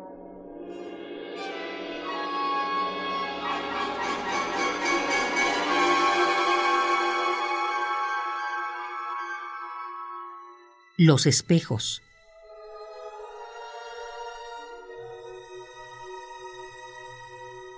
Debo de haber necesitado mi delicadeza propia para no atravesarlo al espejo con mi propia imagen.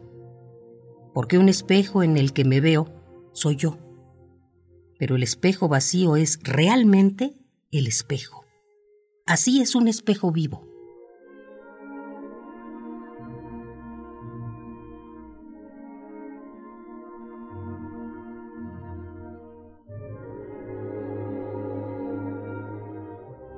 Solo una persona muy delicada puede entrar en el cuarto vacío donde hay un espejo vacío con una ligereza tal, con una ausencia de sí misma tal, que la imagen no se marque en el espejo para que éste no deje de estar vacío.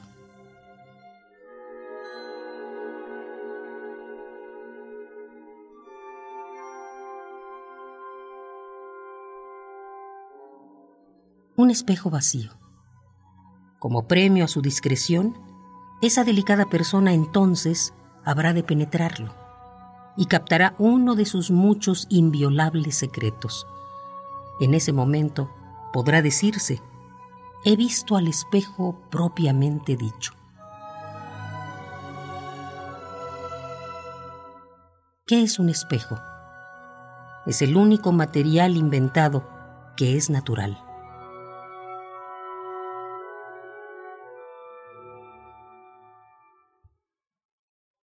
Estamos de vuelta conversando con Daniela Tarazona. Daniela, nos, bueno, te preguntan cómo entrar al mundo, al universo de Clarice Lispector si uno todavía no ha tenido esa oportunidad, con qué lecturas poder empezar. Y también te pregunto yo, eh, que, nos comentes eh, un poco sobre la evolución, tal vez el tránsito de la escritura del inspector, que entiendo yo el curso de su vida va muy ligado o es indisoluble al producto de esa escritura. Eh, cuéntanos, por favor, Daniela.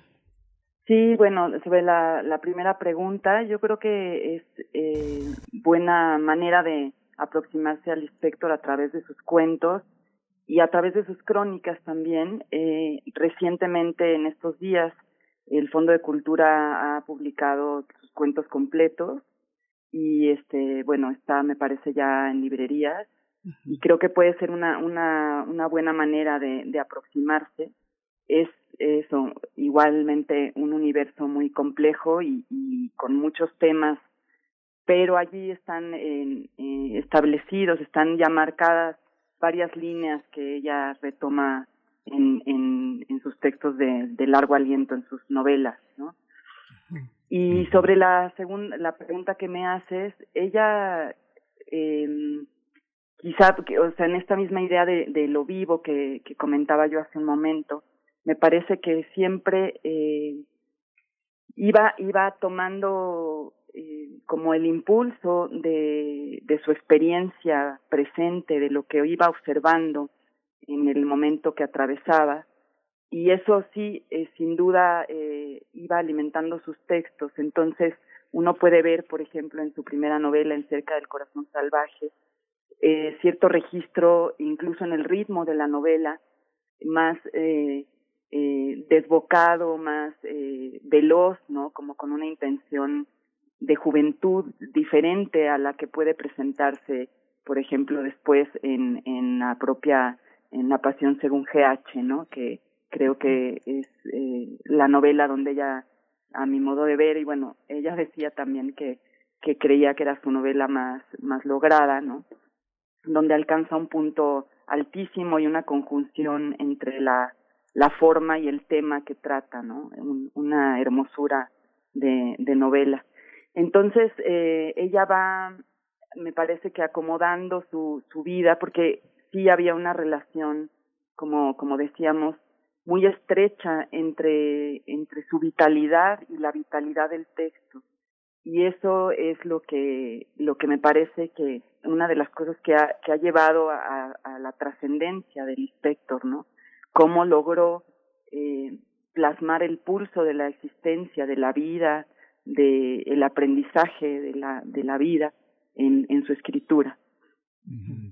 ¿Cómo fue, cómo fue la difusión de, de, la, de la obra de Clarice Lispector en español? Ahora, como mencionas, tenemos ya apropiado los cuentos con la voz de esta poeta que ha traducido ya desde hace mucho tiempo a, escritores eh, portugueses, que es Paola, Paola, Paola Abramo que es una traducción bastante fina y menos accidentada que la traducción que hizo Ciruela finalmente con pedacería, pedacería de traducciones eh, muy, muy disímiles y que a veces uno pensaría que los libros de cuentos están escritos por personas distintas, pero es, es la traducción.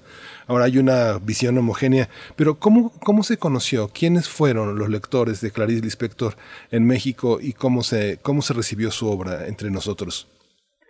Bueno, yo creo que eh, eh, ahí eh, comentaría que en los años 90, cuando yo empecé, cuando la conocí, cuando empecé a leerla, estaba, ya llevaba tiempo trabajándola, mucho tiempo, y, y incluso hizo una edición en, en Alfaguara, el profesor Miguel Cosío Woodward, mm. eh, y él fue una, una de las personas que, que dio a conocer a través de esta edición, por ejemplo, de esos cuentos reunidos en, en aquellos años, eh, empezó a, hacer una, una difusión de la, de la obra del inspector, ¿no? Después se hizo una edición eh, a partir del trabajo muy eh, admirable y muy este, completo realizado a lo largo de muchísimos años que hizo Nadia Batela Gottlieb, que es biógrafa del inspector ha trabajado durante muchísimo tiempo la, la vida y la obra de Clarice.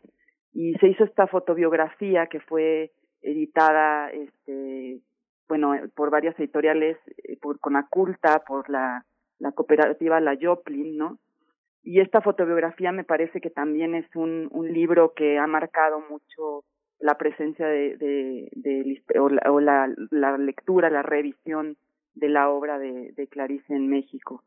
Y bueno, hay autores también que eh, eh, pues estamos inspirados y hemos este seguido y, regresado a leerla, ¿no? Pienso en Brenda Ríos, pienso en Luis Felipe Fabre, eh, creo que estamos como como siempre hay alrededor, ¿no?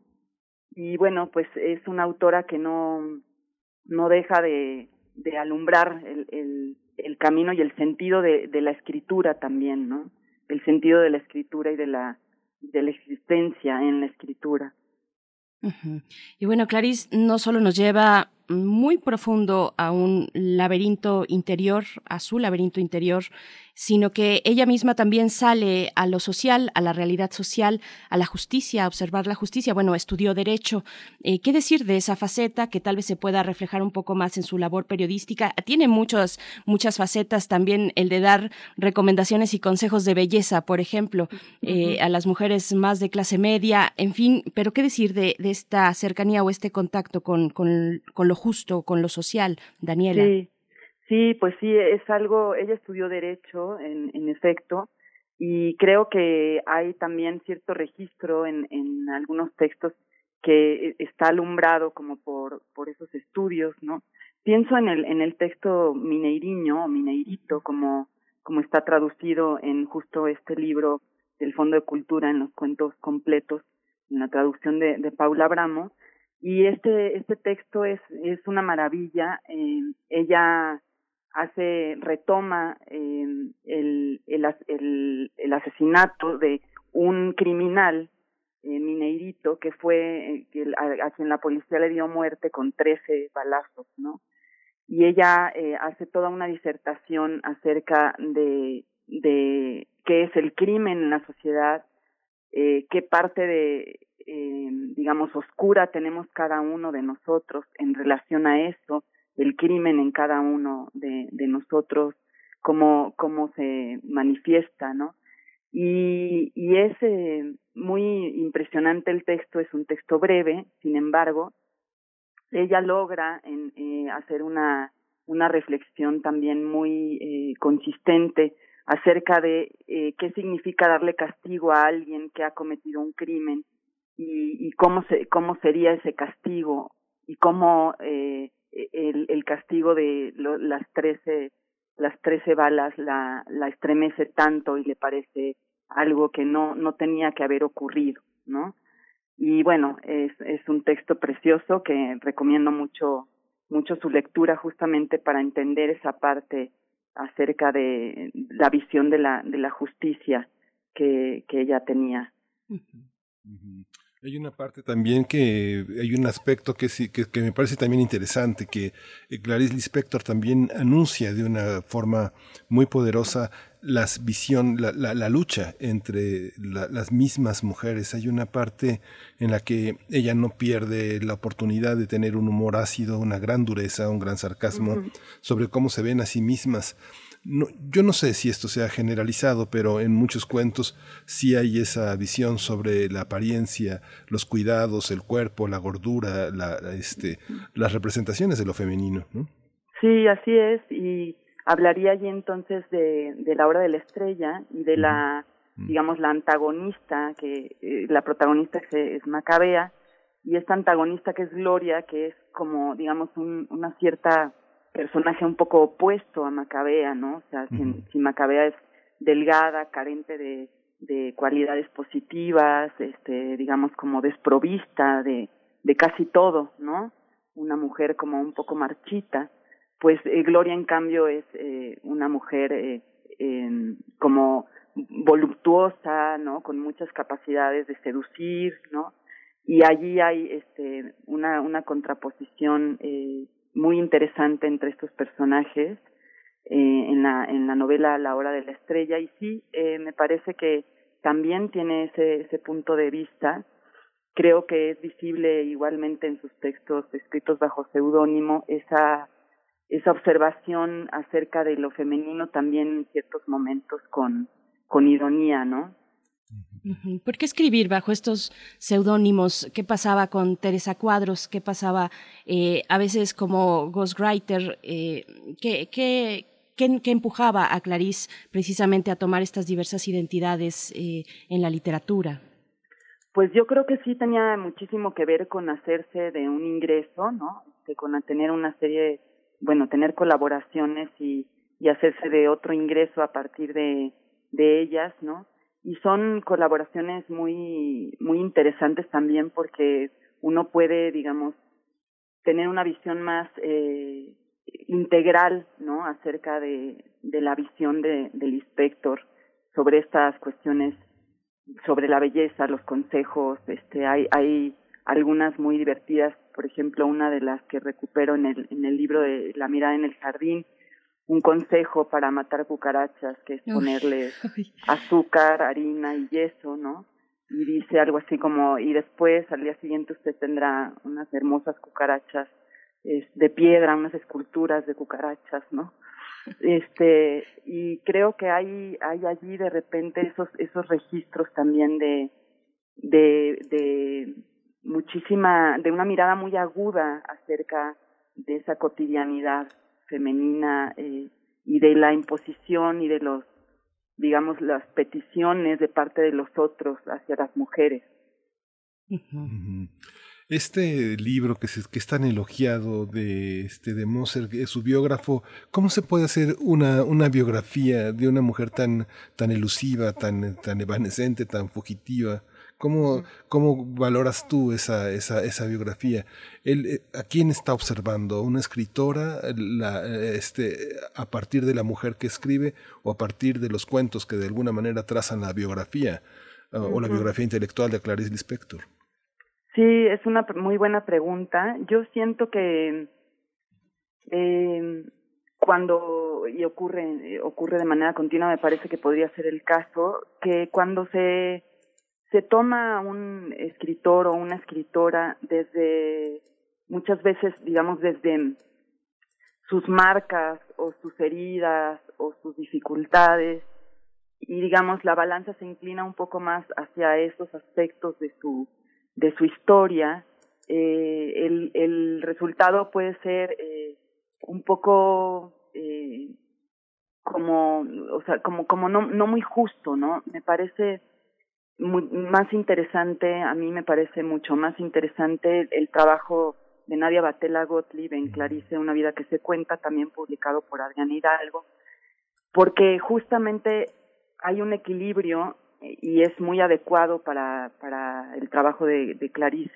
un equilibrio entre su escritura y algunos y bueno y los recuentos de los de los hechos que se han podido comprobar acerca de su de su vida no entonces, eh, me parece allí que uno puede leerla, eh, puede entender eh, sus textos a través de los hechos biográficos y, de, de, una manera así más, más equilibrada, más este, adecuada también a la propia existencia de ella, porque ella sí eh, procuró eh, siempre mostrarse de manera contradictoria, de manera poco poco definida, poco clara, eh, como un poco como un poco disuelta en, con ese halo extraño, ¿no? Que, tenía de, misterio y eso eh, es es lo que Clarice ha, ha, sido todo todo este tiempo, ¿no? Una una escritora difícil de de definir, una escritora cuya vida está llena también de indeterminaciones, de cosas no concluidas, de preguntas que no pueden ser respondidas eh, del todo, ¿no? Y me parece que eso es lo hermoso y eso es lo que lo que ahora nos tiene eh, hablando de ella también esa e, eso eso indeterminado en su obra y en su existencia. Y, y, me parece que que así habría que que recibirla que, que seguir viéndola no pues Daniela Tarazona, esta, esta tarde, el día de hoy, jueves 10 de diciembre, en el centenario de Clarice Lispector, tú estarás presentando precisamente tu libro más reciente, La mirada en el jardín, Clarice Lispector, que haces, que realizas con Nuria Meléndez en la, en, la ilustración. Es una ilustración a manera de collage muy bella, muy sutil, que yo creo en muchos momentos se acerca precisamente a ese interior que trata que muestra de una manera eh, que, nos avasalla la misma Clarice y que también nos acerca, por ejemplo, a las rosas, a, lo sutil. En fin, tiene, es, es una muy bella eh, ilustración la que logró Nuria Meléndez. Y, vamos a poder verte a ti a través de eh, una transmisión por Facebook Live que se realiza en Cafebrería El Péndulo Cuéntanos, eh, pues, ¿qué significó para ti, Daniela, escribir este libro? ¿Dónde está Clarice en tu propia historia como, como escritora? Pues eh, fue difícil pues, elegir, digamos, los, los episodios, las, los momentos de su vida y, y compaginarlos o cruzarlos con algunos elementos simbólicos este, que aparecen en sus textos eh, esa, esa fue la, la dificultad, ¿no? Eh, nosotros quisimos hacer esta interpretación, esta, este homenaje al inspector, eh, en un trabajo, pues sí, como decía, a cuatro manos. Yo iba escribiendo y, se lo enviaba a Nuria y ella me mandaba algunas muestras de, de ilustraciones. Y bueno, me, me asombré muchísimo desde el principio. Conocía el trabajo de Nuria, pero eh, fue muy hermoso poder ver cómo iba leyendo el texto y haciendo su, además su, interpretación y su lectura también de, la obra de, de Clarice, ¿no? Eh, creo que hicimos eh, eh, digamos, la intención o el punto de partida de, de este libro es esa mirada del inspector hacia, hacia lo vivo, ¿no? Esa mirada hacia, hacia ese jardín botánico, hacia esas rosas que, que robaba de niña, ¿no? Hacia todo eso eh, como muy orgánico, ¿no? Como, como encontrábamos que, veíamos varios aspectos así en sus, en sus textos. Y bueno, sí es como, es un libro álbum, yo diría, ¿no? Con muchísima este, belleza en, estas ilustraciones de Nuria. Y estaremos Nuria eh, y yo y Abril Castillo, que es escritora e ilustradora hablando de, de, este, de esta mirada en el jardín hoy a las siete, en efecto. Perfecto. Pues Daniela Tarazona, ahí las estaremos viendo hoy a las 7, este día que es el centenario de Clarice Lispector. Les invitamos también a acercarse a tu obra, a tu obra eh, que si no lo han hecho, bueno, vale mucho la pena. El beso de la liebre en Alfaguara, El animal sobre la piedra en Almadía, en fin, y por supuesto La mirada en el jardín que presentas eh, en esta tarde. Muchas gracias, querida Daniela Tarazona. Qué, qué gusto conversar contigo. No, muchísimas gracias a ustedes. Ha sido un placer y, y pues eso, celebrando eh, los otros, los 100 años que sigan a, a la gran Clarice Lispector. Sí, muchas gracias, Daniela. Muchas gracias. Gracias. Gracias.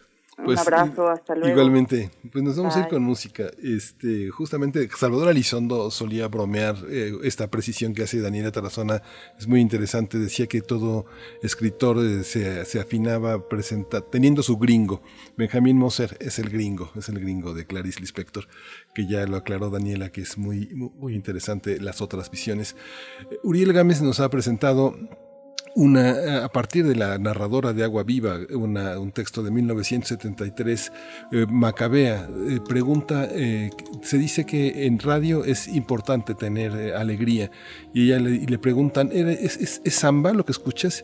Y se me parece que sí, la cantaba un hombre que se llamaba Caruso, y creo que la música se llamaba Una furtiva lágrima, y es lo que vamos a escuchar ahora de Enrico Caruso, Una furtiva lágrima. lacrima. Re di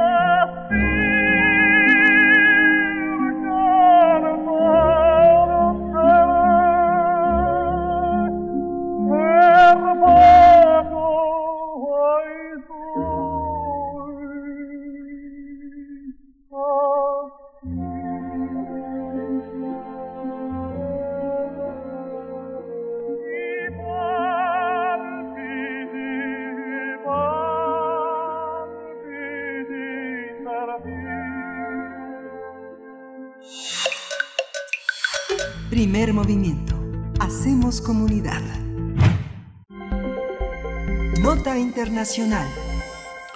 La isla de Bashanshar no existía hace 20 años. Este territorio se encuentra en el Golfo de Bengala, es una gran bahía y está formado por sedimentos provenientes de la embocadura del río Merna, por tanto se caracteriza por inundarse. Sin embargo, las autoridades de Bangladesh aseguran que reforzaron el lugar y que incluso construyeron casas, hospitales y mezquitas por un valor de 112 millones de dólares.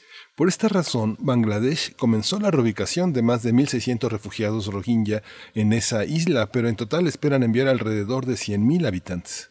Las autoridades argumentan que es necesario aliviar la sobrepoblación de los campos en la zona de Cox's Bazar, sitio al que llegaron los Rohingya en 2017 tras huir de la persecución en Myanmar.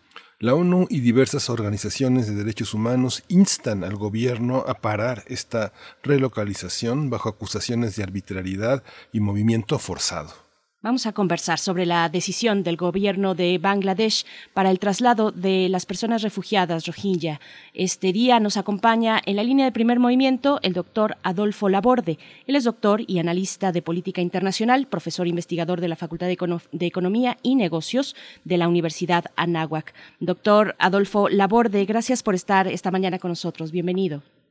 ¿Qué tal? Muy buenos días. Eh, les doy un gran saludo a los dos. Gracias. Gracias, doctor Laborde.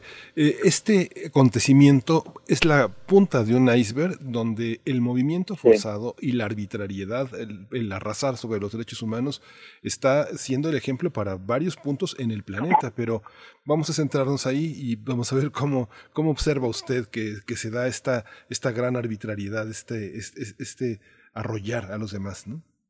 Sí, no, efectivamente, esto es una decisión que a todas luces atenta contra el, respeto de los derechos humanos, eh, atenta contra las eh, eh, libertades fundamentales, independientemente de que se trate de, un problema de otro estado. eso no quiere decir que, este grupo, que ya, ya habíamos analizado este espacio en otras ocasiones, las razones del movimiento de esta etnia, que ha sido perseguida en Myanmar y que se traslada a, Bangladesh pensando que en un primer momento por un tema religioso, por un tema de, pues de derechos humanos, se iba a respetar y iba a haber pues una intervención de las agencias internacionales como ACNUR y otras tantas, pero no es así, eh, aquí eh, se está eh, puntualizando el tema de, pues, de los intereses nacionales de este país que tiene que ver un poco con el tema del hacinamiento, que tiene que ver un poco con un poco con, con, con, el problema de, de, no contaminar un poco la situación de Bangladesh, que de por sí es es eh, eh, pues eh, preocupante también por un tema de hacinamiento, por un tema de decrecimiento en un contexto del COVID. Y bueno, eso justifica de alguna manera esta decisión de, mover a, a, estos 100.000 personas en un primer momento en un territorio donde se dice también, esto lo comentan agencias internacionales, que se dedican a vigilar los derechos humanos, no existen las condiciones porque son propensas, eh, como ustedes bien comentan, a las inundaciones. Entonces, esto me parece, repito, es eh, tratar de, deshacerse de un problema eh, para evitar, repito, pues una, un congestionamiento y una politización de, la problemática que, vienen arrastrando desde hace tres años que, que comenzó todo este hecho. Y un poco precisamente, doctor Labor, de preguntar sobre el contexto anterior de qué se huía en Myanmar. Eh, vamos, eh, digo, ya, ya a estos tres años, ¿en qué contexto pues fue el que orilló a los Rohingya a, llegar a Bangladesh? Bueno, hay que recordar que esta etnia fue, eh, ha sido perseguida, ha habido intolerancia increíble, ¿no? Un país como Myanmar que mayoritariamente es eh, budista o, o, o, la mayor parte de la gente eh, este, se dice ser budista y se, defienden estos valores, pues eh, hay un, tema de, pensamiento porque esta etnia pues, no es budista, ¿no? Es musulmana, muchos de ellos. Entonces hay un tema de intolerancia religiosa, religiosa que, que de alguna manera pues, se ve reflejada en el fundamentalismo de, de unos personajes que, que se le dio el premio eh, Nobel, hay que recordar, eh, la señora Q. Y esta señora cuando, cuando llega al poder, eh, pues empieza a profundizar esta brecha ¿no? De, intolerancia religiosa y, y, hay pues una persecución, hay matanzas y, y, bueno, expulsión a final de cuentas. Entonces, en este contexto se da eh, eh, hay después problemas políticos con, este personaje, eh, hay una serie de reclamaciones en el contexto de Asia-Pacífico, de los vecinos y por supuesto de Occidente, y, bueno, el éxodo, el éxodo es inminente por, por el peligro, ¿no? Por la persecución, y Bangladesh es uno de los países que, los acoge, ¿no? Entonces, este, ese es el contexto. sin embargo, repito, esto tiene que ver con una serie de, de problemáticas y esas problemáticas están reflejadas, como, repito, con pues, las diferentes eh, visiones que se tienen eh, en el contexto de, la convivencia eh, que se puede dar en un país donde, en una región donde existe una gran cantidad de, pues, conceptos y, de visiones del mundo, ¿no? Y justamente es como mandarlos, como mandarlos a la muerte, ¿no? Es una parte ya en la que esta, este traslado, en este traslado se perdería una, una, una esperanza de cambio y es totalmente eh, frente a la comunidad internacional, ¿hay manera de salir de esta situación? ¿No es algo que está solamente bajo la decisión unilateral de un gobierno? Pues es, muy complicado, pero repito, eh, eh estar eh, bajo la batuta, ya hay un proceso de, planeación. De hecho, ACNUR se ha manifestado, Human Rights Watch también lo ha hecho, y, y, las críticas están. ¿Qué podría pasar? Bueno, lo que tiene que haber es este, realmente un funcionamiento de la comunidad internacional eh, eh, y, presionar, eh, sancionar de alguna manera a este país para que evite este, pues, genocidio, como tú me comentas, porque, repito, no, no existen las, condiciones pues geográficas de convivencia, porque además están estarían pues íntimamente relacionadas con la logística que se diera desde los lugares de la bahía de Bengala, donde se les enviaría toda la ayuda y, en el caso de que no, pues imagínense, pues no van a poder sobrevivir, ¿no? No, no tienen la capacidad eh, de, de, ser autosuficientes y, dependerían de la ayuda o, la ayuda internacional, eh, en donde ACNUR pues tendría por supuesto un papel fundamental. Entonces yo lo veo muy difícil, repito, es un tema de, depuración este, eh, que va más allá de, una estrategia para poder pues, romper con esta, este problema de hacinamiento que, que es justificado por parte del gobierno de los Además de las organizaciones o de eh, una entidad tan importante como ACNUR, ¿hay estados que mm, se puedan posicionar, que puedan presionar sobre para detener este desplazamiento, doctor? Pues por supuesto, mira, un, país que tradicionalmente tiene influencia, tiene eh, presencia en las regiones Reino Unido, pero Reino Unido está por una difícil, el tema del Brexit, el tema del COVID también ha afectado muchísimo para que los países se concentren en las problemáticas nacionales, locales y no internacionales. Eh, China podría hacer algo al respecto, pero China, como sabemos, también tiene problemas eh, eh, con etnias, ¿no? Y no lo va a hacer.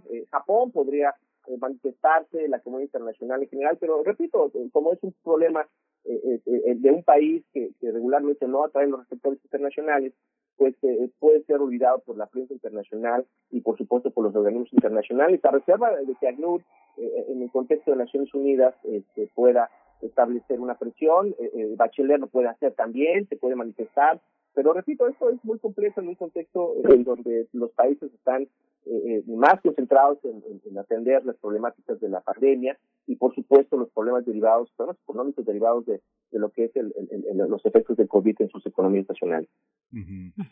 Una, una, remoción de personas como las que integran esta, este conjunto de refugiados para la comunidad internacional, para los ejemplos de migración, ¿qué significan? Digamos que la heterogeneidad que puede tener una comunidad cultural está completamente rota porque son personas muy distintas entre sí, sus orígenes son muy variados, incluso regionales en Myanmar, que de donde vienen. Es, es prácticamente destruir cualquier forma de identidad personal, ¿no?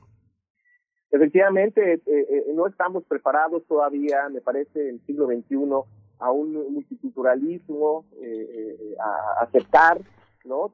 estas ideas de, convivencia que, que, tanto se manejan en, en, Occidente, ¿no? de democracia, ¿no? de libertades individuales, pues no son así, son vistas desde otra perspectiva en, estos países que tienen otra historia, que tienen formas muy tradicionales, muy conservadoras, y que, y estos, este, esta nomenclatura de análisis, ¿no? imponer nuestra, nuestra visión de, la convivencia, este, estos eh, elementos fundamentales o universales a veces no, no, aplica en estos países, no, no porque no aplique porque no queramos que entre, siempre sencillamente porque hay esas costumbres, hay, hay una forma muy particular de ver esa realidad y esa realidad choca con estos fenómenos de movilidad y aceptación del otro. Entonces, este, repito, no lo sé justificar, sencillamente eh, digo que, se dan estos procesos y, y, qué se tendría que hacer, bueno, pues eh, entrar en un, en un tema de universalismo, en un tema de convivencia, ¿no? De, de, los niveles más básicos, pero bueno, cuando hay países eh, con situaciones de marginalidad como las de Myanmar o, o, Bangladesh, este, pues es difícil establecer estrategias ¿no? De, de, desde muy temprana edad para poder eh, convivir. Y son problemas que se dan en, en, la región, pues no, no, hay que hablar del tema de, India-Pakistán, por ejemplo, ¿no? La partición de ese país, que, que, es un ejemplo de, donde la religión, la visión del mundo, pues eh, son lo suficientemente capaces de fragmentar eh, pues una nación o, un, un, lugar donde existen pues, visiones totalmente diferentes. Una, eh, un comentario de cierre, Adolfo Laborde, porque este campo en Bangladesh es tal vez el punto con mayor número de refugiados en el mundo. Eh, ¿Qué hay en el panorama internacional? Precisamente un poco con lo que ya comentabas, en el panorama internacional para hacer frente eh, a los desplazamientos forzados, ya sea por violencia, desplazamientos por conflictos étnicos, por el clima, que es lo que estamos viendo también ahora muy puntualmente en Centroamérica. Bueno, mira, lo, lo que lo que eh, me, parece que lo que está pasando en Bangladesh eh, refleja muy bien lo, lo, lo que eh, sucede en el contexto de las migraciones internacionales. Vemos que la migración tiene una gran cantidad de explicaciones, una gran cantidad de, de, de, pues, dinámicas y, afectan realmente los lugares de destino o de tránsito. Lo vimos en México con el, la movilización de la Guardia Nacional, lo vemos en Reino Unido en el tema del Brexit, ¿no? Esta, esta idea de, ser un país no poroso y, que, y que existan estos nacionalismos o, estas eh, alas eh, que se eh, oponen a la migración y, la fractura de procesos de integración como la propia Unión Europea. Entonces, sí, los procesos migratorios afectan, repito, las políticas de integración, las políticas nacionales, porque si no son asimilados y existen resistencias, pues puede haber eh, eh, pues una serie de reclamos como lo, vemos en Francia, por ejemplo, con los migrantes de segunda o de primera generación que no han sido totalmente asimilados, ¿no? Esto es una. Y número dos, eh, número dos también esto refleja que las salidas más fáciles, ¿no? En lugar de asimilar, de invertir, de, de integrar, pues son las de exclusión. Y ahí estamos viendo eh, pues eh, políticas este, que ya se utilizaron en la Segunda Guerra Mundial y que fueron desastrosas y que hoy marcan a la humanidad eh, al tener pues una visión muy muy catastrófica no y, no y no práctica de los conflictos y, los movimientos de, de, las personas. Entonces yo creo que nos deja mucho y, la solución más sencilla que está tomando este país pues es limitarnos concentrarnos y, y, se acabó el problema. En lugar de, entrar en un proceso de asimilación en un proceso de, de, ayuda que, que, que, de alguna manera pues refleja pues, eh, eh, pues la humanidad y el respeto universal de los derechos humanos. Adolfo, el labor de, doctor, analista de política internacional, profesor investigador de la Facultad de Economía y Negocios de la Universidad de Anáhuac, eh, te agradecemos muchísimo que siempre estés en esta gran disposición y en esta lucidez que nos permite iluminar que, eh, estos esos territorios que son tan difíciles, que son tan aplazados, eh, desgraciadamente, en, nuestra, en, nuestros medios de comunicación. Muchas gracias, Adolfo Laborde. a ustedes les doy un gran abrazo a todos y cuídense mucho por todo. Gracias, buen año. Pronto. Vamos a ir con algo de música, son las 8 con 56 minutos, música precisamente que tiene que ver con este tema, eh, está a cargo de MIA, una artista británica, a quien por cierto le fue rechazada su visa por ahí de 2016, quería ingresar a los Estados Unidos, ella lanzó esta canción en plena crisis de refugiados, tanto de Siria como de países africanos que llegaban a Europa, eh, se titula Borders, la canción a cargo de MIA.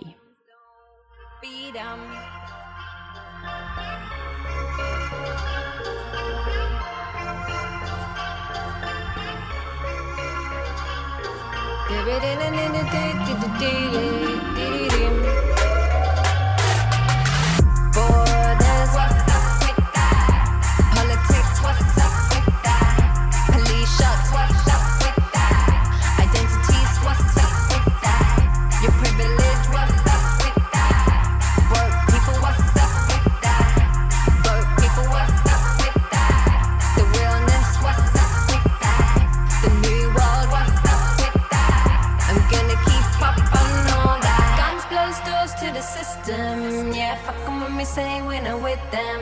We solid and we don't need to kick them. This is no south, east, and western. Yeah, guns close doors to the system. Yeah, fuck them when we say when I'm with them. We solid and we don't need to kick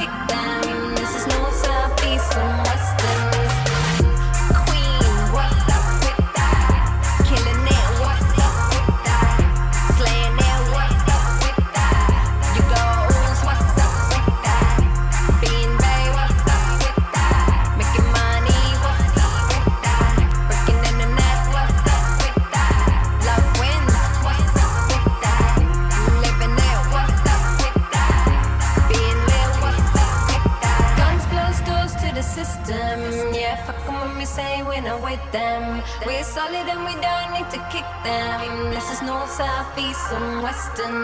Yeah, guns close doors to the system. Yeah, fuck them when we say when I'm with them. We're solid and we don't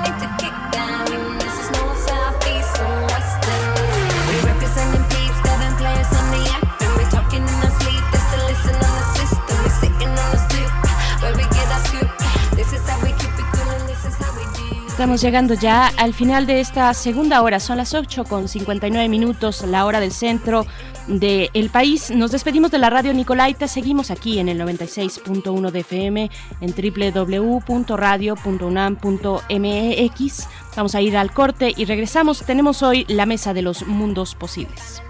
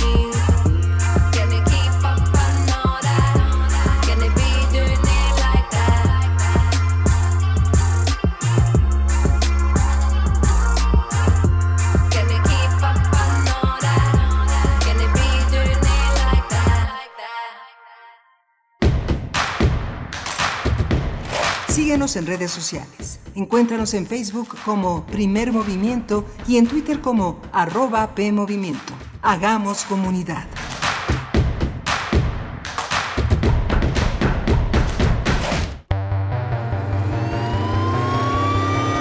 Durante una persecución de rutina a un grupo de secuestradores, un policía del Estado de México y su pareja ven interrumpida su labor por un obstáculo extraterrestre.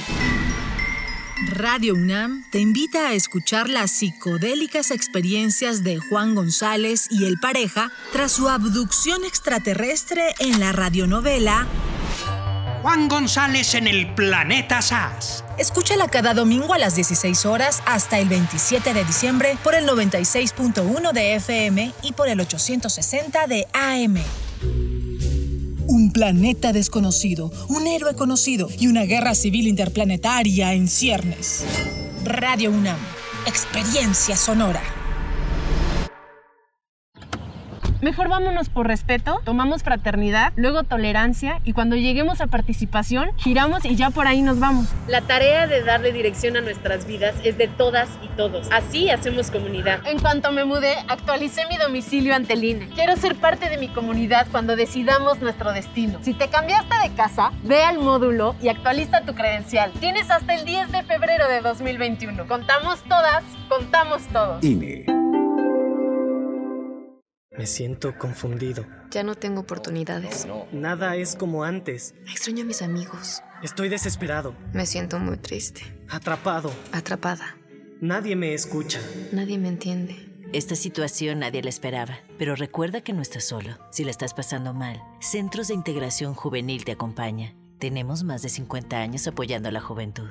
Llámanos 55 52 12 12 12. Gobierno de México.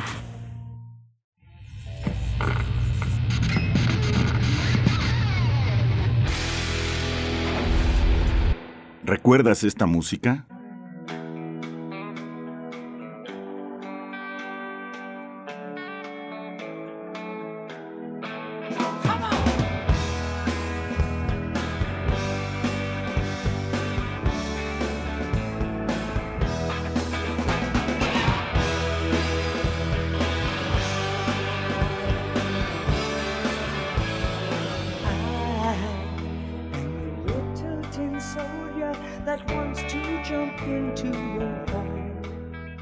Teen Soldier, Humble Pie, 1979. La imaginación al poder cuando el rock dominaba el mundo. Todos los viernes a las 18.45 horas por esta estación. 96.1 de FM. Radio UNAM, Experiencia Sonora.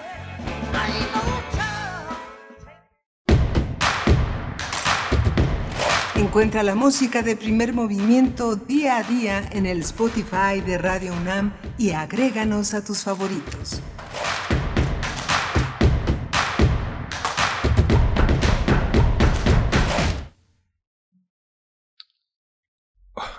Hola, buenos días. Esto es Primer Movimiento. Estamos de regreso de, este, de, esta segunda hora de Primer Movimiento. Iniciamos la tercera hora aquí justamente abiertos a esta visión que eh, eh, hoy nos presenta el doctor Alberto Betancourt con los mundos posibles. El tema es Estados Unidos y toda esta visión que tenemos en torno al nuevo intervencionismo. Alberto Betancourt lo llama Intermestic y justamente eh, iniciamos esta hora del otro lado de la, de la, en la cabina con los instrumentos bajo el control de Arturo González, bajo la conducción en la producción ejecutiva de Uriel Gámez y nuestra compañera Berenice Camacho del otro lado del micrófono. Berenice, buenos días. Querido Miguel Ángel Quemain, muy buenos días. No sabíamos, yo al menos, si a, a quién iba a entrar eh, precisamente para dar la bienvenida a esta tercera hora, pues es que eh, son las maneras en las que hacemos radio a distancia, sin vernos las caras, un poco leyéndonos, si acaso, la respiración y los gestos, Ujú, sí, sí. es como estamos. Y, pero es un gusto, de verdad, estar con ustedes, como lo hemos estado durante toda esta temporada de encierro, de encierro ya varios meses, pero bueno, se ve al final del túnel, pues esa luz que significa y representa el inicio de una jornada de vacunación para el caso mexicano. Así es que, bueno, una jornada que será muy larga, que hay que tener paciencia, que a lo largo de la misma hay que seguir cuidándonos, manteniendo, manteniendo la sana distancia y muy importante decirlo en estos momentos, en estas fechas de cierre de año, donde las festividades pues nos llevan siempre al deseo de estar con nuestros seres queridos, hay que evitarlo, salvo que estemos mm, en el mismo, bajo el mismo techo, en el mismo hogar. Así es que bueno, aquí estaremos acompañándoles eh, en esta mañana que, como dices, Miguel Ángel, vamos a tener nuestra mesa de los mundos posibles con el doctor Alberto Betancourt para hablar del nuevo intervencionismo estadounidense, es lo que nos propone para esta mañana. Y después también en nuestra sección de derechos humanos, en la cual vamos alternando con distintos colaboradores, colaboradoras, pues toca el turno de hablar con Jacobo Dayan, hoy que es el día de los derechos humanos, precisamente el 10 de diciembre. Jacobo Dayan es coordinador académico de la Cátedra Nelson Mandela de Derechos Humanos en las Artes de esta universidad y bueno, nos hablará de este tema y también del el Día Internacional para la Conmemoración y Dignificación de las Víctimas del, del Genocidio y para la prevención de ese crimen. Así es que bueno, esto para el cierre de nuestro programa no podíamos dejar de lado mm, lo que ocurre, una materia muy urgente de atención en cuanto a los derechos humanos. Venimos de hablar de personas de un grupo muy importante, tal vez el más importante en el mundo de personas refugiadas, los Rohingya, que están precisamente en estas condiciones de emergencia humanitaria, Miguel Ángel. Sí, justamente esta, esta visión internacional es eh, fundamental entenderla porque nos remite a otras situaciones de desplazamiento tremendas, todo lo que ha pasado con las inundaciones en Guatemala, toda la devastación también ambiental en Honduras, este tránsito también que ha implicado para muchos compatriotas en Tabasco movilizarse en una inundación que parece no cesar, todo lo que queda en esas pequeñas atomizaciones de la vida cotidiana, los, los, animales de granja, los, los, los, animales de compañía, los perros, los gatos, todo lo que hay alrededor eh, muerto bajo las aguas y que empieza a emerger bajo la, bajo la, forma, bajo la forma infecciosa de, de, este, de este dolor que cala, que cala hasta los huesos y que la humedad pues termina también con devastar los recuerdos, ¿no? Yo he tenido oportunidad de preguntarle con una, con una curiosidad dolida ¿Qué pasa con, el, con los álbumes, álbumes familiares? Mucha gente en algunas zonas rurales imprime sus fotos, las pega en un álbum, llega el viento, llega el agua y se lo lleva todo, ¿no? Se lleva los recuerdos, se lleva los documentos, se lleva los testimonios de muchas cosas muy importantes, muy, muy entrañables, ¿no, Por supuesto, bueno, son esas historias, esas pequeñas historias que a veces no se imprimen en las grandes noticias, pero que finalmente también eh, hay que rescatar los lazos humanos que se tienden en momentos complicados como los de la necesidad de un desplazamiento a gran escala, eh, muchos de estos lazos humanos que se tienden en el anonimato en muchas ocasiones. Así es que bueno, a mí me parece muy bien que, menciones, que hagas ese hincapié, que te asomes precisamente a esas texturas que están mm, por debajo de la superficie. Y pues bueno, con esto nos vamos a ir ya con la poesía necesaria. Vamos. Primer movimiento. Hacemos comunidad. Es hora de poesía necesaria. Florencia Piedrabuena es una poeta argentina. Ella nació en Buenos Aires en 1989. Es una escritora joven, una escritora brava también. Así eh, podemos encontrar algunas reseñas eh, sobre su obra, una poesía brava. Estudió letras y también artes en la UBA, en la Universidad de Buenos Aires, fundadora de la editorial Maldemar. Además, realiza una actividad feminista muy intensa desde las artes y pues bueno, elegí este poema para cerrar con los 16 días de activismo que intentan erradicar la violencia contra las mujeres, que iniciaron una jornada de 16 días que inició el pasado 25 de noviembre y que culmina el día de hoy, el Día de los Derechos Humanos. Después en la música también vamos con una mujer argentina, Sara Eve. Ya hemos escuchado esa canción por aquí, se llama Tuve que quemar. y la retomo porque esta consigna tuve que quemar fue pintada en, la, en aquella toma de la Comisión de Derechos Humanos de la Comisión Nacional de Derechos Humanos en la calle de República de Cuba, pues se leía en los muros precisamente esa leyenda tuve que quemar y bueno, por eso lo traigo a cuento, además de que Sara Eve es argentina, igual que nuestra poeta de esta mañana, Florencia Piedrabuena. Desarme es el título de, esta, de este poema y bueno, vamos a darle lectura. Ustedes pueden encontrar el link en nuestras redes sociales. Desarme. El primer día iba a matarte por proliferación de miradas hacia las paredes del bar. El segundo día iba a abandonarte después del sexo. El tercer día iba a competir con palabras, pegarte con la lengua y su saliva. El cuarto día iba a partirte y esclavizarte. El quinto día, cuando ya no me quedaban balas, iba a envenenarte besándote. El sexto día decidí que no me bancaba la incertidumbre y fui a abrirte la cabeza para meterte dudas y una bomba de tiempo. No estalló. El séptimo día iba a decirte que no. El octavo ya no puedo, soy otra. En mi afán por mostrarte que puedo destruirlo todo, rompí conmigo y me desarmé, es decir, soy mis pedazos, y también me quedé sin armas, pero también me quedé con vos. Florencia Piedrabuena.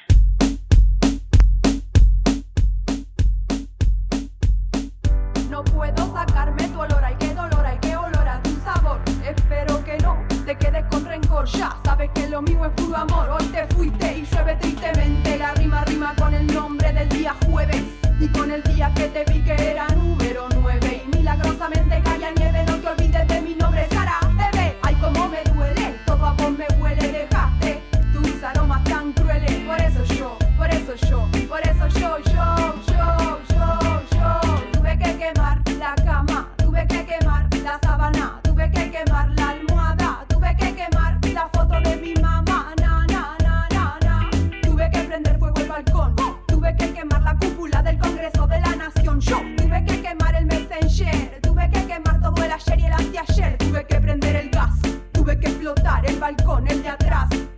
quemar la planta,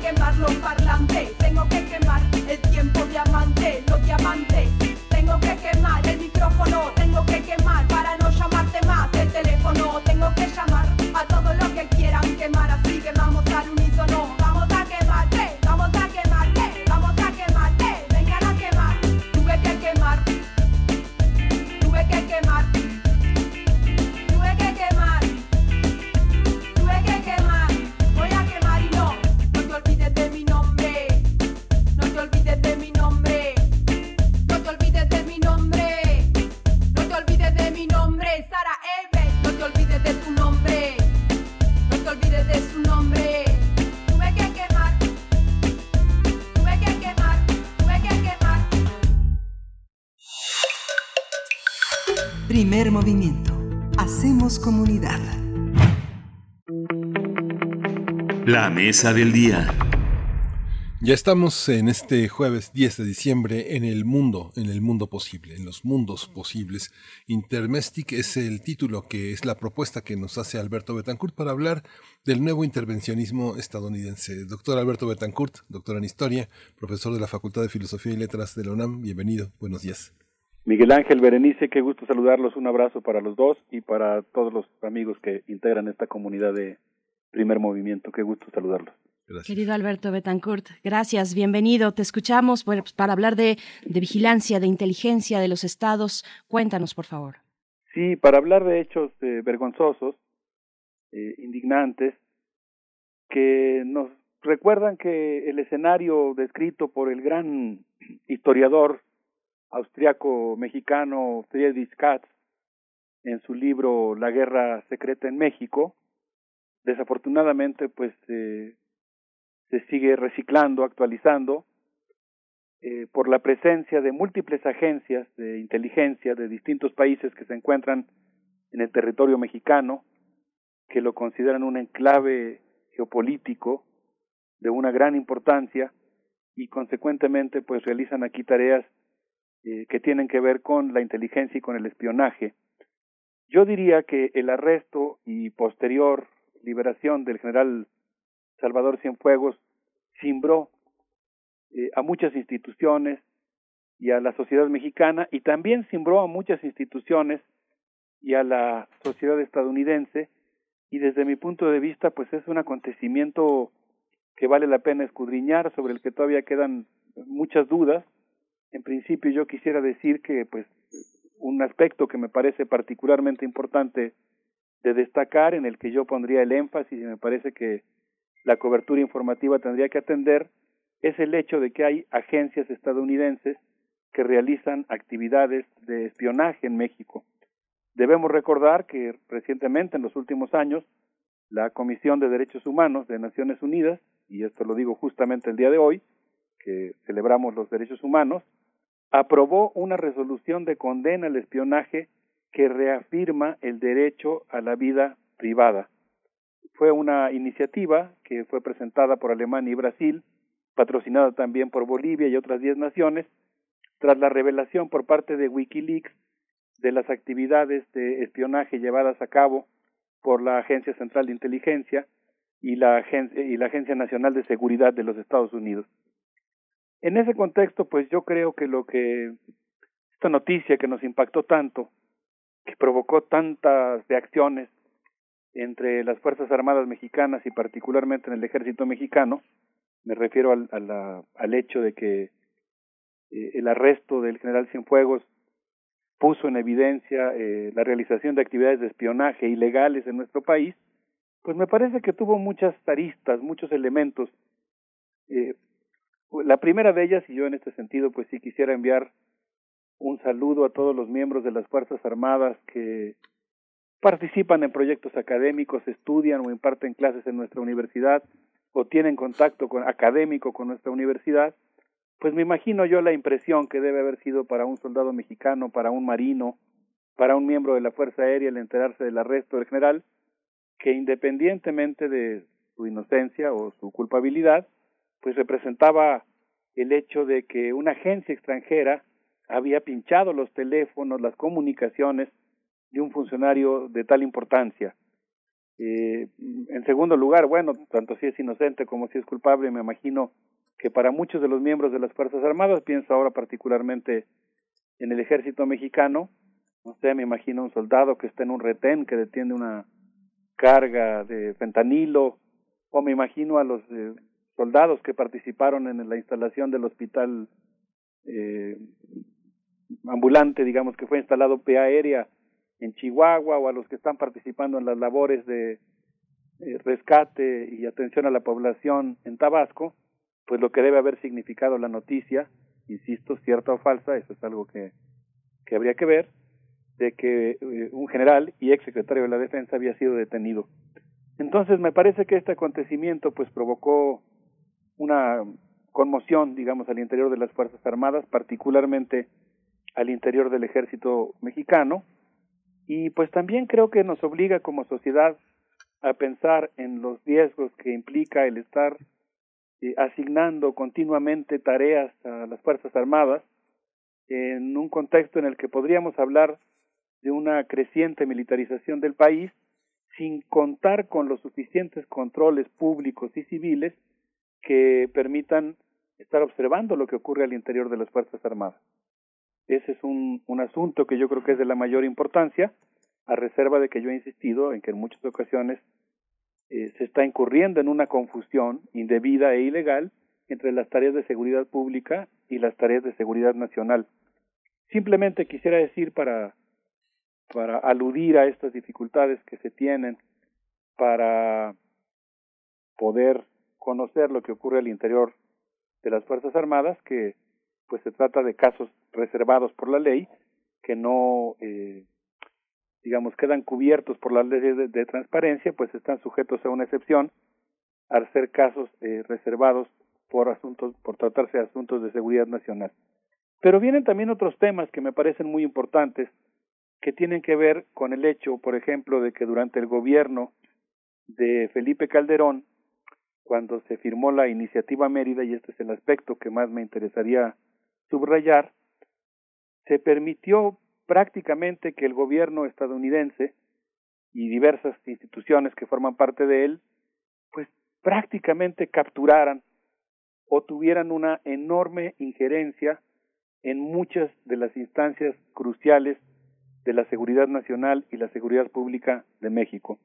Quisiera citar aquí un texto de Carlos A. Pérez Ricard, eh, llamado ¿Qué hace la DEA en México?, en el cual él plantea que esta oficina es solamente un ejemplo porque no es la única agencia que opera en nuestro país, cuenta con oficinas en Tijuana, en Ciudad Juárez, en Nogales, en Hermosillo, en Monterrey, en Matamoros, en Mazatlán, en Guadalajara, en Mérida y en la Ciudad de México. Y dice el texto que estos agentes pues realizan compras simuladas eh, de droga para recabar evidencia, cultivan y pagan informantes, intervienen teléfonos, redactan informes y entablan relaciones con policías y funcionarios. Eh, se podría decir que, ahora sigo ya por mi cuenta, que a partir del gobierno de Felipe Calderón, lamentablemente, pues eh, hubo una, pues digamos, penetración de estas agencias a través de la iniciativa Mérida, que tuvo diferentes impactos en cada una de las instituciones, yo diría sin absolutizar, con todos los matices del caso y a reserva de, de que insisto en que esta es una historia que está por contar y sobre la que hace falta realizar muchas investigaciones, que por ejemplo el nivel de influencia de la agencia eh, de la Fuerza Antidrogas de los Estados Unidos, pues eh, fue mucho mayor, por ejemplo, en la Marina Armada de México. En muchas ocasiones eh, la DEA, digamos, realizó las investigaciones, recabó la información. Hay periodistas e investigadores que incluso hablan de que realizó arrestos y después los entregó a las autoridades de la Marina. Y hasta donde yo entiendo, el ejército mexicano tuvo un poco de mayor resistencia, fue menos dúctil, digamos, a esta eh, penetración de las instancias norteamericanas. Insisto en que no estoy absolutizando ni minimizando tampoco la función y la, existencia de una corriente nacionalista revolucionaria muy cívica también al interior de la Secretaría de Marina. Pero el hecho es que a partir del gobierno de Felipe Calderón, la iniciativa Mérida permite que empiecen a operar en México las unidades de investigación sensibles, las CIU, que fueron creadas básicamente para entrenar fuerzas operativas locales, eh, adoctrinarlas, eh, lograr que establecieran los parámetros de las instituciones eh, estadounidenses. Son oficinas de inteligencia que se instalaron en Bolivia, en Colombia y en Perú, y pues particularmente en México, ahora regreso a citar el texto de Carlos Pérez Ricard, pues se incrustaron en la unidad especializada en delincuencia organizada, la GUEDO de la Fiscalía Especializada para Delitos contra la Salud, en la Subprocuraduría Especializada en Investigación de Delincuencia Organizada, CIEDO, y después CEIDO, en la Agencia Federal de Investigaciones y en la División Antidrogas de la Policía Federal. De tal manera que en todos estos casos, eh, pues hubo una penetración muy fuerte porque la, la iniciativa Mérida implica no solamente la venta de armamento, que es un aspecto, y esto es importante también señalarlo, que sí ha sido suspendido, eh, hasta donde entiendo por la información que dio el canciller mexicano Marcelo Ebrard, ese aspecto particular de la iniciativa Mérida quedó suspendido, ya no se han hecho nuevas compras de helicópteros o de armamento, pero lo que yo quisiera argumentar aquí, y contraviene lo señalado por el propio secretario de Relaciones Exteriores, es que la iniciativa Mérida se mantiene vigente en muchos de sus aspectos y en todo caso pienso que pues sería muy importante que el gobierno mexicano tomara medidas que permitieran desmantelar y desmontar este grado de penetración y cooptación de las instancias de seguridad e inteligencia alcanzado por las instituciones norteamericanas a partir del gobierno de Felipe Calderón, pero que prosiguió durante el gobierno de Enrique Peña Nieto y que lamentablemente pues sigue vigente en muchos aspectos que voy a mencionar a continuación. Eh, sería la idea que me gustaría desarrollar un poquito más adelante, Berenice Miguel Ángel. Es que es muy, muy interesante tu planteamiento, Alberto, porque lo que planteas es eh, finalmente eh, una serie de organizaciones que eh, por, por sus propias características, por lo que significan para las tareas de seguridad nacional, tienen una enorme capacidad de encubrimiento se encubren, se encubren entre sí, porque justamente ese disimulo forma parte de la estructura que las asegura, que, las, eh, que les da garantía de hermetismo y de no filtraciones. ¿Cuántas filtraciones a la prensa has escuchado en los últimos 20 años que provengan de la defensa? No hay ahí este se paga muy caro las filtraciones y dar esa información que se que, que, sea resultado de una eh, discrepancia al interior de las fuerzas armadas por eso es tan importante que las tareas tengan una cabeza civil y no una cabeza militar porque la capacidad de auditar, de auscultar, de preguntar, de cuestionar y de ser el puente con la sociedad civil es lo importante. Si no, se queda, se queda encubierto. Yo revisaba la, la currícula de los de la escuela militar, prácticamente no existen mujeres, o sea, no existen mujeres. Hay muchas, eh, por ejemplo, las graduaciones que, que, que el general Cienfuegos encabezó en 2018, por ejemplo, la escuela de transmisiones, de toda la gente que se gradúa, de 67 graduados, una mujer. O sea, de más de 300 graduados en el Colegio Militar en Ciencias Militares, 12 mujeres. Hay una parte que se sigue reproduciendo una estructura de dominación patriarcal, de sometimiento, donde las quejas de derechos humanos no prosperan, Alberto. Están consignadas, pero no prosperan. Yo creo que ahí, esta parte que estás proponiendo, yo creo que da muchísimo para, para explorar, ¿no? Sí, eh, muchas gracias por tu comentario, Miguel. Sí, es un tema extraordinariamente delicado, difícil, como bien dices, por sus propias funciones. Estas instituciones, hablo de las mexicanas, que son las que tienen derecho a realizar tareas de inteligencia, solamente dos, el Centro Nacional de Inteligencia y la Dirección de Inteligencia del Ejército Mexicano, pues son instituciones que tienen que realizar sus actividades en secreto. Sin embargo, creo que por eso es muy importante enfatizar el papel que debe jugar el Congreso en la supervisión, por ejemplo, de este tipo de actividades. Y pues sí, yo diría el papel que deben jugar los planteles de educación y formación militar en la defensa de una doctrina que resista la presión norteamericana para refuncionalizar las Fuerzas Armadas mexicanas y convertirlas en instituciones que en lugar de abocarse, como lo mandata la Constitución, a tareas que tienen que ver con la seguridad nacional, eh, las instituciones norteamericanas pretenden convertirlas en instituciones más bien de seguridad interior, de todo lo que es, eh, digamos, el plan de N2, que es el, que tiene que ver con lo que Jorge Luis Sierra relata en su libro El enemigo interno, como, digamos, herencia o impronta de esa época de la Guerra Fría en la que campeaba el anticomunismo y se asignó al ejército también eh, el cumplimiento de tareas contra insurgentes. En ese sentido, pues a mí me gustaría enfatizar, antes de irnos a la música brevemente, que hay muchos aspectos de la iniciativa Mérida que uno puede encontrar perfectamente descritos en la página de la Embajada de los Estados Unidos, que tienen que ver, por ejemplo, con eh, la instalación en agosto de 2019 del Grupo de Alto Nivel de Seguridad de Estados Unidos-México, la instalación del Sistema de Seguridad e Inteligencia en el área metropolitana de Monterrey, Nuevo León, la intervención de la Oficina de Asuntos Antinarcóticos y de aplicación de la ley para acreditar agencias de seguridad de Hidalgo, los C4 de Chiapas y Veracruz, la Universidad Mexiquense de Seguridad del Estado de México, la Policía Estatal Preventiva de Baja California y la Policía Estatal del Estado de Guanajuato. Pongo estos ejemplos porque, como yo mencionaba, la iniciativa Mérida pues tiene que ver con muchas cosas, entre ellas esta, esto que yo llamo cooptación o penetración, que implica imponer los estándares norteamericanos, incluso de acuerdo a la, a la CALEA, la Asociación, eh, digamos, de Policía y, Custodios eh, y asociaciones de sheriffes de los Estados Unidos. Entonces es muy importante que nosotros como medios de comunicación, como universitarios, eh, e, estemos atentos observando estos aspectos de la iniciativa Mérida e insistamos al gobierno en la necesidad de desmontarlos. Pero como estos temas son muy arduos, yo les propondría que hagamos una pausa musical con un buen sonotomí, Lucero, interpretado por Marcelina Luna y Juan Alain Luna. No sé qué les parezca ver en Muy este bien. Miguel Ángel. Claro que sí, vamos a escuchar, doctor Alberto Betancourt.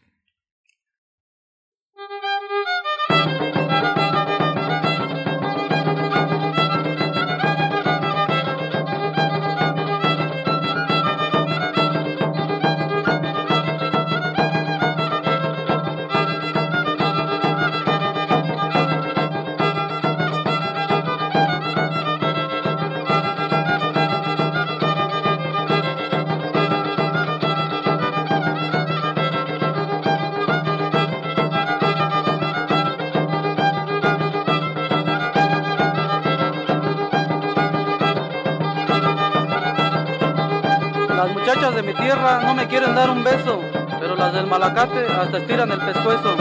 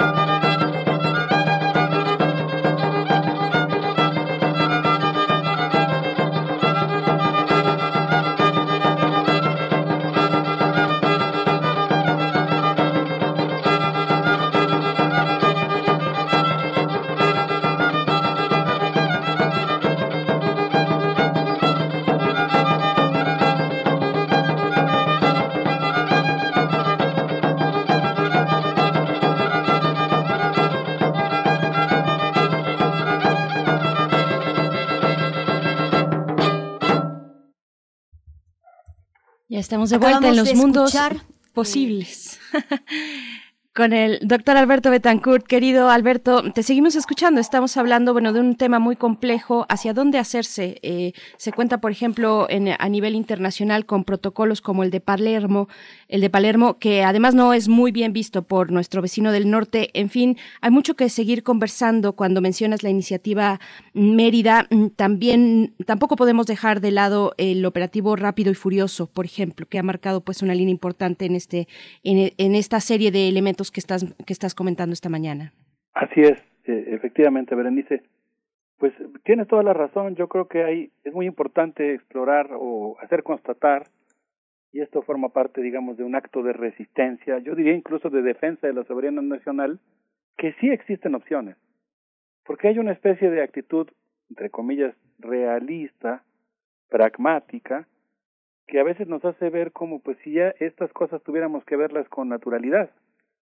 Y en realidad yo creo que es muy importante la existencia de lo que podríamos llamar un pensamiento mexicano, un pensamiento propio que esté desde una perspectiva crítica, democrática, eh, analizando estos temas.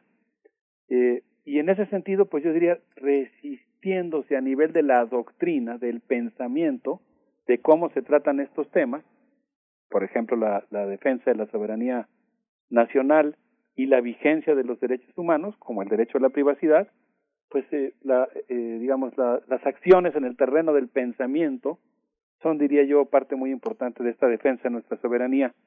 En ese sentido, quisiera mencionar que el pasado mes de diciembre de 2019, el día primero de diciembre de 2019, en el marco de la Feria Internacional del Libro de Guadalajara, el embajador de los Estados Unidos en México, Christopher Landau, utilizó el concepto intermestic para explicar que ahora ya los asuntos entre México y Estados Unidos ya no son internacionales ni son domésticos, sino que son una mezcla de ambos y utilizó este concepto de intermestic. Y a mí me parece que eh, el concepto genera una confusión porque empieza a hablar, digamos, es muy obvio y en ese sentido puede hasta tener razón, que es necesaria una colaboración, sin lugar a dudas, entre México y Estados Unidos. Pero creo que ha habido una actitud en la cual muchos de los temas que pertenecen al ámbito de la seguridad y la soberanía de México fueron cedidos en el pasado y en muchos casos continúa vigente esa práctica a instancias de decisión binacional. Pienso, por ejemplo, en el caso de las fronteras aéreas, el monitoreo de los aeropuertos. Estaba yo pensando, por ejemplo, o documentándome más bien, eh, a partir, pensando a partir de la lectura que realicé de documentos publicados por la propia Embajada de Estados Unidos, que, por ejemplo, eh, el día 8 de febrero de 2020, el embajador Christopher Landau acudió al Aeropuerto Internacional de Querétaro para celebrar la inauguración del primer vuelo Querétaro-Louisville, Kentucky, de la empresa UPS. Y durante el evento señaló que diversas empresas están invirtiendo en México en el sector aeroespacial. Por cierto, México ahora hay muchas instalaciones industriales que están fabricando componentes eh, aeroespaciales, pero algunos de ellos vinculados con el complejo militar norteamericano. Y el embajador se refirió al vuelo Querétaro eh, Louisville, Kentucky, como un eslabón, como parte de la cadena productiva de una gran fábrica que funciona a ambos lados de la frontera.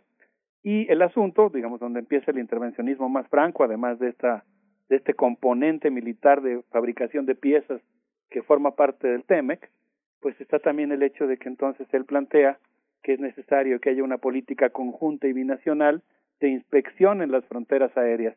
Y habló de un esfuerzo conjunto entre el SAT y una el Centro eh, de Tareas Nacionales de los Estados Unidos para escanear pasajeros y mercancías y habló también del involucramiento en el cuidado de esta ruta eh, Querétaro eh, Louisville, eh, el involucramiento de instituciones como USAID o el Ejército de Paz que estarán involucradas con tareas que tienen que ver con la lucha contra eh, las drogas, el crimen organizado, etcétera.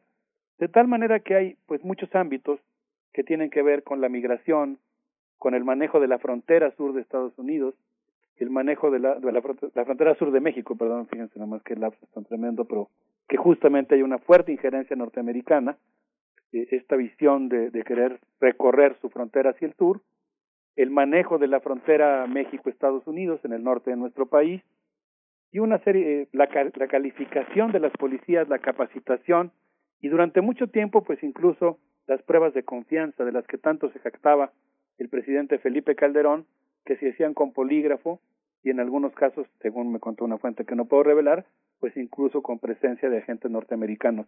Entonces creo, eh, Berenice, que para nosotros pues es muy importante insistir en que pues tenemos la obligación de defender nuestra soberanía, de actuar en el marco del derecho que establece nuestra Constitución y consecuentemente no podemos naturalizar de ninguna manera que haya actividades de espionaje que violan la privacidad de los mexicanos y la legalidad mexicana. El concepto de intermestic básicamente tiene que ver con el hecho de que Estados Unidos visualice el territorio mexicano como parte de su seguridad nacional y yo creo que nosotros tenemos que oponernos con otros conceptos que hagan valer nuestra soberanía y que planteen que es posible la cooperación bilateral sin ceder nuestra soberanía. Así es. Bueno, recientemente, y solo para ir cerrando también esta charla, doctor Alberto Betancourt, recientemente el Citizen Lab de la Universidad de Toronto publicó recién una investigación sobre una empresa de espionaje, Circles, como círculos en plural, que eh, esta investigación arroja que esta empresa tiene clientes, varios clientes, eh, gobiernos incluso en la región latinoamericana, y que se ha utilizado un software precisamente para eh, vigilar a la ciudadanía. Mm, sería interesante que podamos acercarnos con más profundidad, el tiempo ya ahorita no nos da, pero bueno, es, es una nota además muy, muy reciente, de principios de este mes, la semana pasada, así es que bueno, viene muy a cuento para ir también apuntalando lo que ya nos comentas, doctor.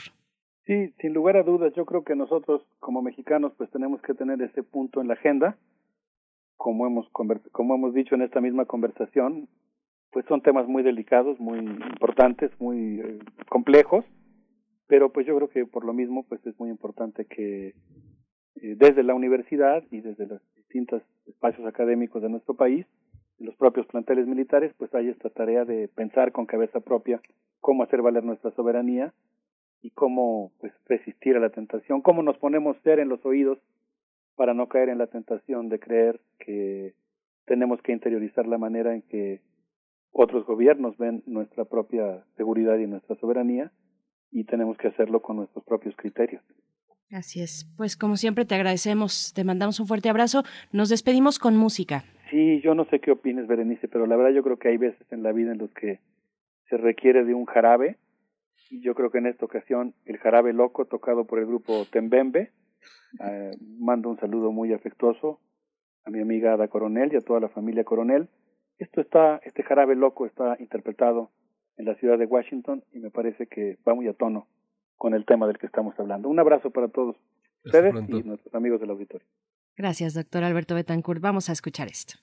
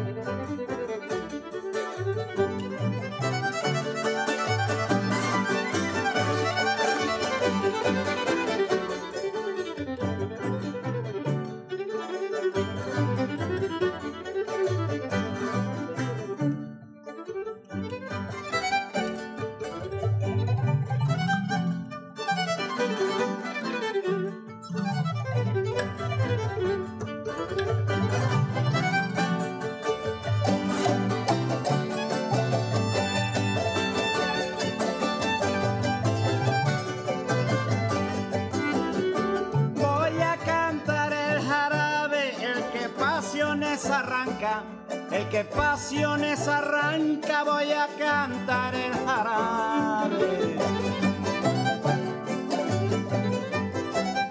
Dedicado a esta ciudad donde está la Casa Blanca, voy a cantar el jarabe, el que pasiones arranca. Somos mexicanos, muy trabajadores con música y baile, con música y baile y muy cantadores, no tenemos miedo, no tenemos miedo, somos versadores, tenemos cultura, tenemos cultura de siglos señores y no nos asustan, y no nos asustan ahora ni temblores y estamos unidos. Estamos unidos por una razón, porque nuestro pecho sobra corazón.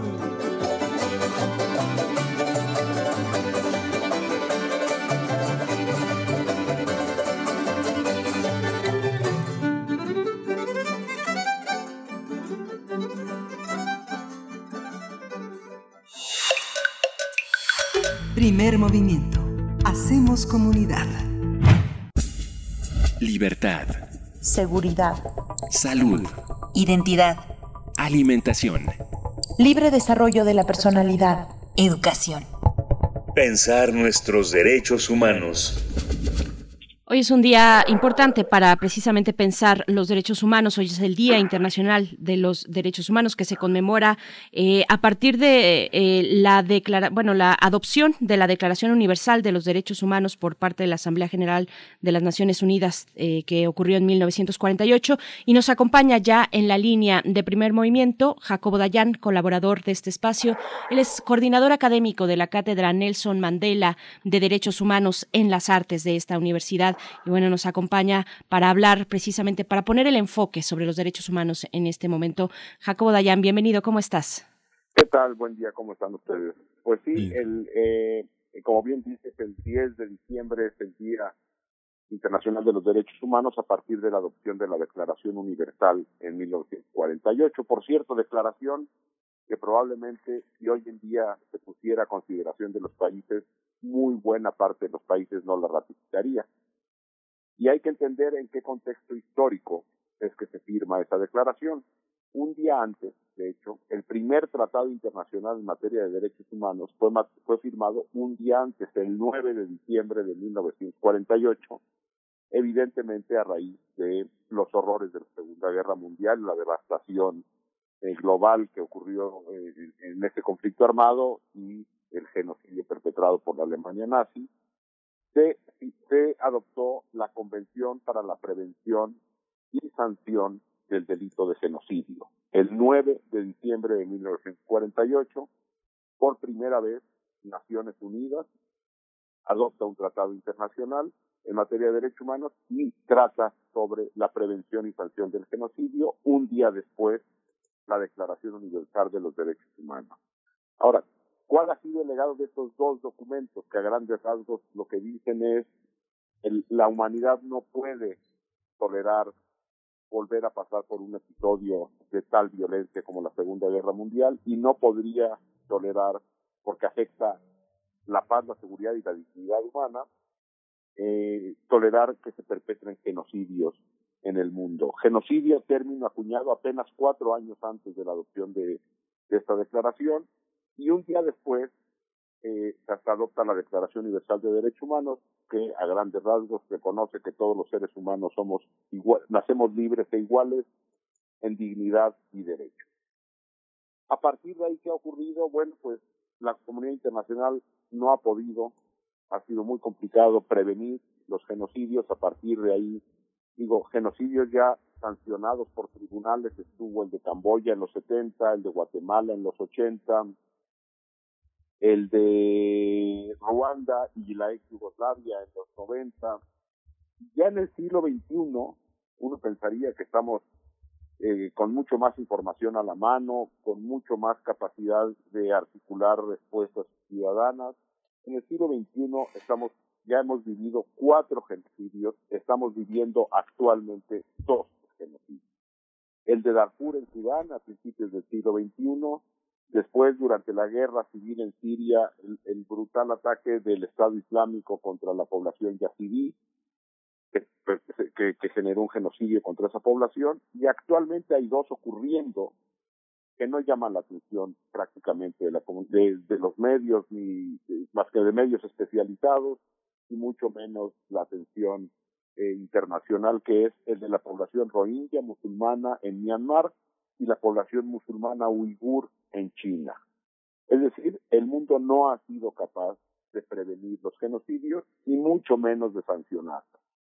Eh, los esfuerzos más importantes se hicieron probablemente en los tribunales de la ex Yugoslavia y Ruanda, pero después de ello es que se creó la Corte Penal Internacional en 2002 con un refrendo que se le da a esta convención del 48 en el Estatuto de Roma del 98, donde se define ya a detalle el genocidio como el ataque, el intento de destruir total o parcialmente un grupo nacional, étnico, racial o religioso, y se incorporan los crímenes de lesa humanidad, los crímenes de guerra y el crimen de agresión como competencia de la Corte Penal Internacional, que es un tribunal que sanciona a personas, no a países como la Corte Interamericana, donde emite sentencias contra países, la Corte Penal Internacional, los, de, los crímenes internacionales, que son estos cuatro, acarrean responsabilidad individual.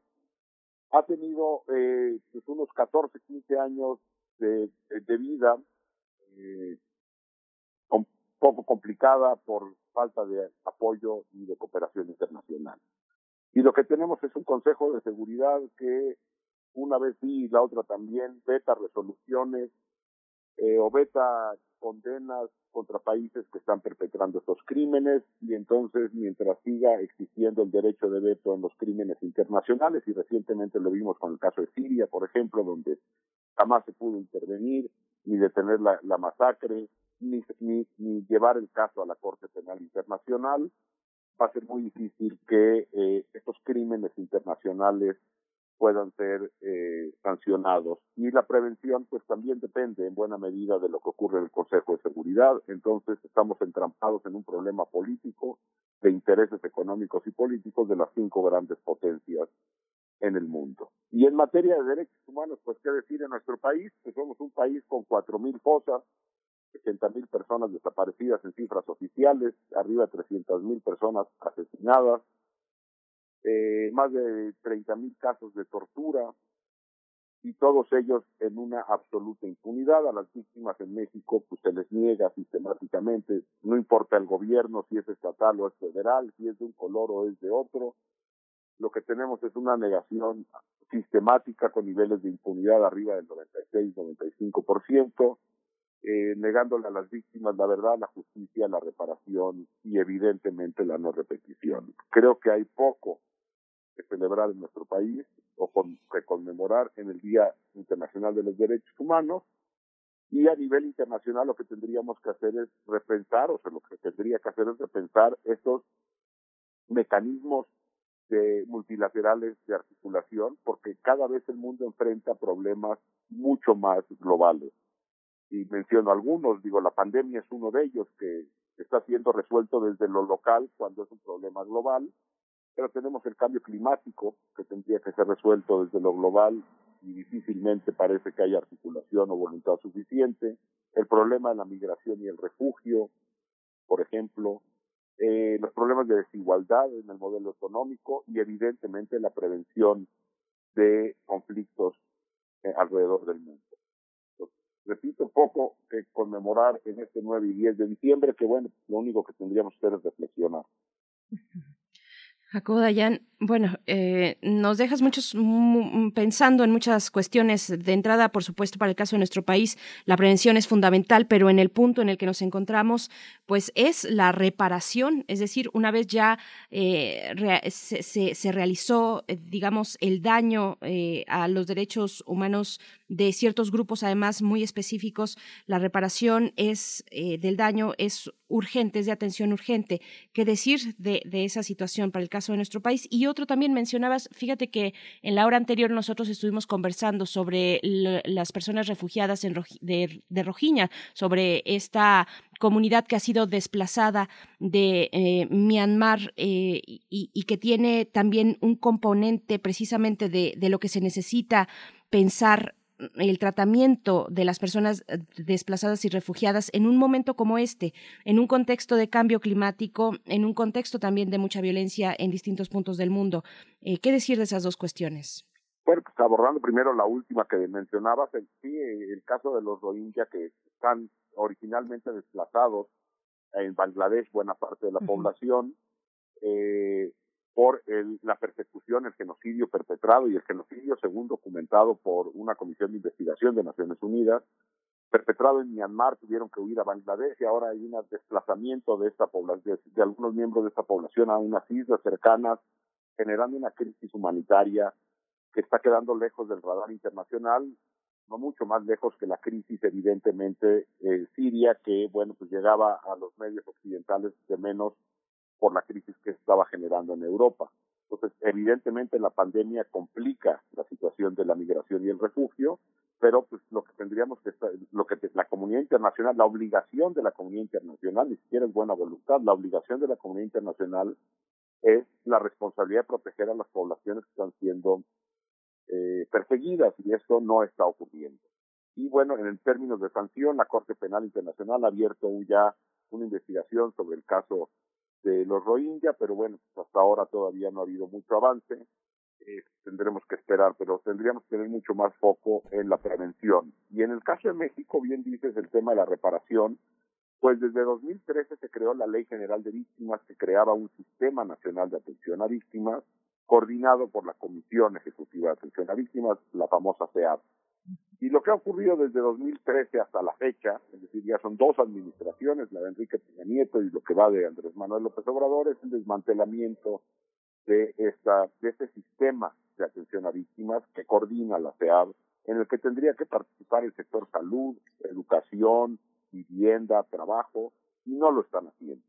Y eh, lo, el modelo mexicano se ha centrado en las medidas de asistencia, ayuda y compensación económica, generando una relación muy perversa entre Estado y víctimas, donde las víctimas lo que buscan es una reparación integral que incluya, evidentemente, medidas de asistencia y ayuda médica, psicológica, en vivienda, en educación, incluso compensaciones económicas por las afectaciones que, que, trae consigo la violencia, pero sobre todo también verdad, justicia y garantías de no repetición. Y ahí es donde el Estado mexicano se queda entrampado y no, y, no responde. Y no responde en buena medida porque seguimos pensando que las fiscalías del país podrán traer justicia a las, repito, 80 mil personas desaparecidas casi, 300 mil personas ejecutadas o asesinadas, 30 mil personas eh, torturadas, y eso no podrá ocurrir, no es humanamente posible. Lo que se requiere son investigaciones a partir de fenómeno y no de caso, y para ello la experiencia internacional apunta a la creación de mecanismos extraordinarios de justicia y en mejor medida con acompañamiento internacional. Estos mecanismos extraordinarios lo que hacen es analizar fenómenos y no necesariamente ir caso a caso. Y en el fenómeno se resuelven cientos de casos. Y la otra es la creación de una comisión de la verdad, que también el gobierno anterior y este gobierno se han negado. Y lo único que ha, resuelto hacer este el gobierno actual es la, comisión de investigación para el caso Ayotzinapa, llamada Comisión de la Verdad, pero va a resolver un caso importante y emblemático, pero que no es el universo de las víctimas. Entonces, la reparación al daño en nuestro país está sustentado en un modelo clientelar hasta la fecha, que no garantiza derechos, sino mantiene clientelas con las víctimas y es una relación muy perversa. Pues Jacobo Dayan, muchísimas gracias por todo este panorama. Es muy duro, pero finalmente es clarificador del lugar que ocupamos, de cómo nos ven, de cómo nos vemos a nosotros mismos y de todo un desafío que queda por cumplir. Muchas gracias. Nos escuchamos en, la, en 15 días. Ah, no, ya no. Ya, ya feliz año casi, casi. Hasta el año que entra. Así es. Pues buen año, un fuerte abrazo a los dos. Igualmente, buen año, Jacobo Dayan. Gracias por tu participación. pues ya nos vamos, Berenice con esto vamos a cerrar precisamente hablando de derechos humanos. Bueno, vamos con una banda de ska, una banda fundada en Navarra, en España, en 1994, que cantan, sus letras están en castellano y también en euskera, Escarialeac. Escalariac es el, nombre de la banda que se bueno que tiene sonidos de punk y de reggae. Con esto nos despedimos, Miguel Ángel, gracias. Con esto nos despedimos, estos motis de guerra que dicen los vascos. Esto fue el primer movimiento. El mundo desde la universidad no están haciendo el bien. Y lo saben, a quién deben obedecer esos derechos de la humanidad. ¿Para quién? ¿Para quién? ¿Para quién? Los derechos, ¿quién nos ha robado? A lo que hago, lo que digo.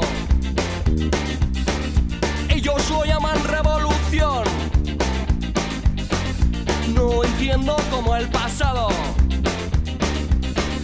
no les enseño a espabilar. Hace un tiempo que se demostró su mal pisoteando y machacando al personal, personal al personal. Y libertad para el pueblo. Él quiere vivir pero es más revolucionario. Lo que no paran de hacer, torturando, se saltan toda su ley. Sí, ¿a quién le importa? Solo deben obedecer y para algunos es un placer. Muchas veces es un placer derechos, ¿quién nos ha robado? ¿Quién nos ha robado? Los derechos, ¿dónde están? Radio UNAM presentó Primer Movimiento. El mundo desde la universidad. Con Berenice Camacho y Miguel Ángel Quemain en la conducción. Frida Saldívar y Uriel Gámez, producción. Antonio Quijano y Patricia Zavala, noticias. Miriam Trejo y Rodrigo Mota, coordinadores de invitados. Tamara Quirós, redes sociales. Arturo González y Socorro Montes, operación técnica. Locución, Tessa Uribe y Juan Stack. Voluntariado, Isela Gama.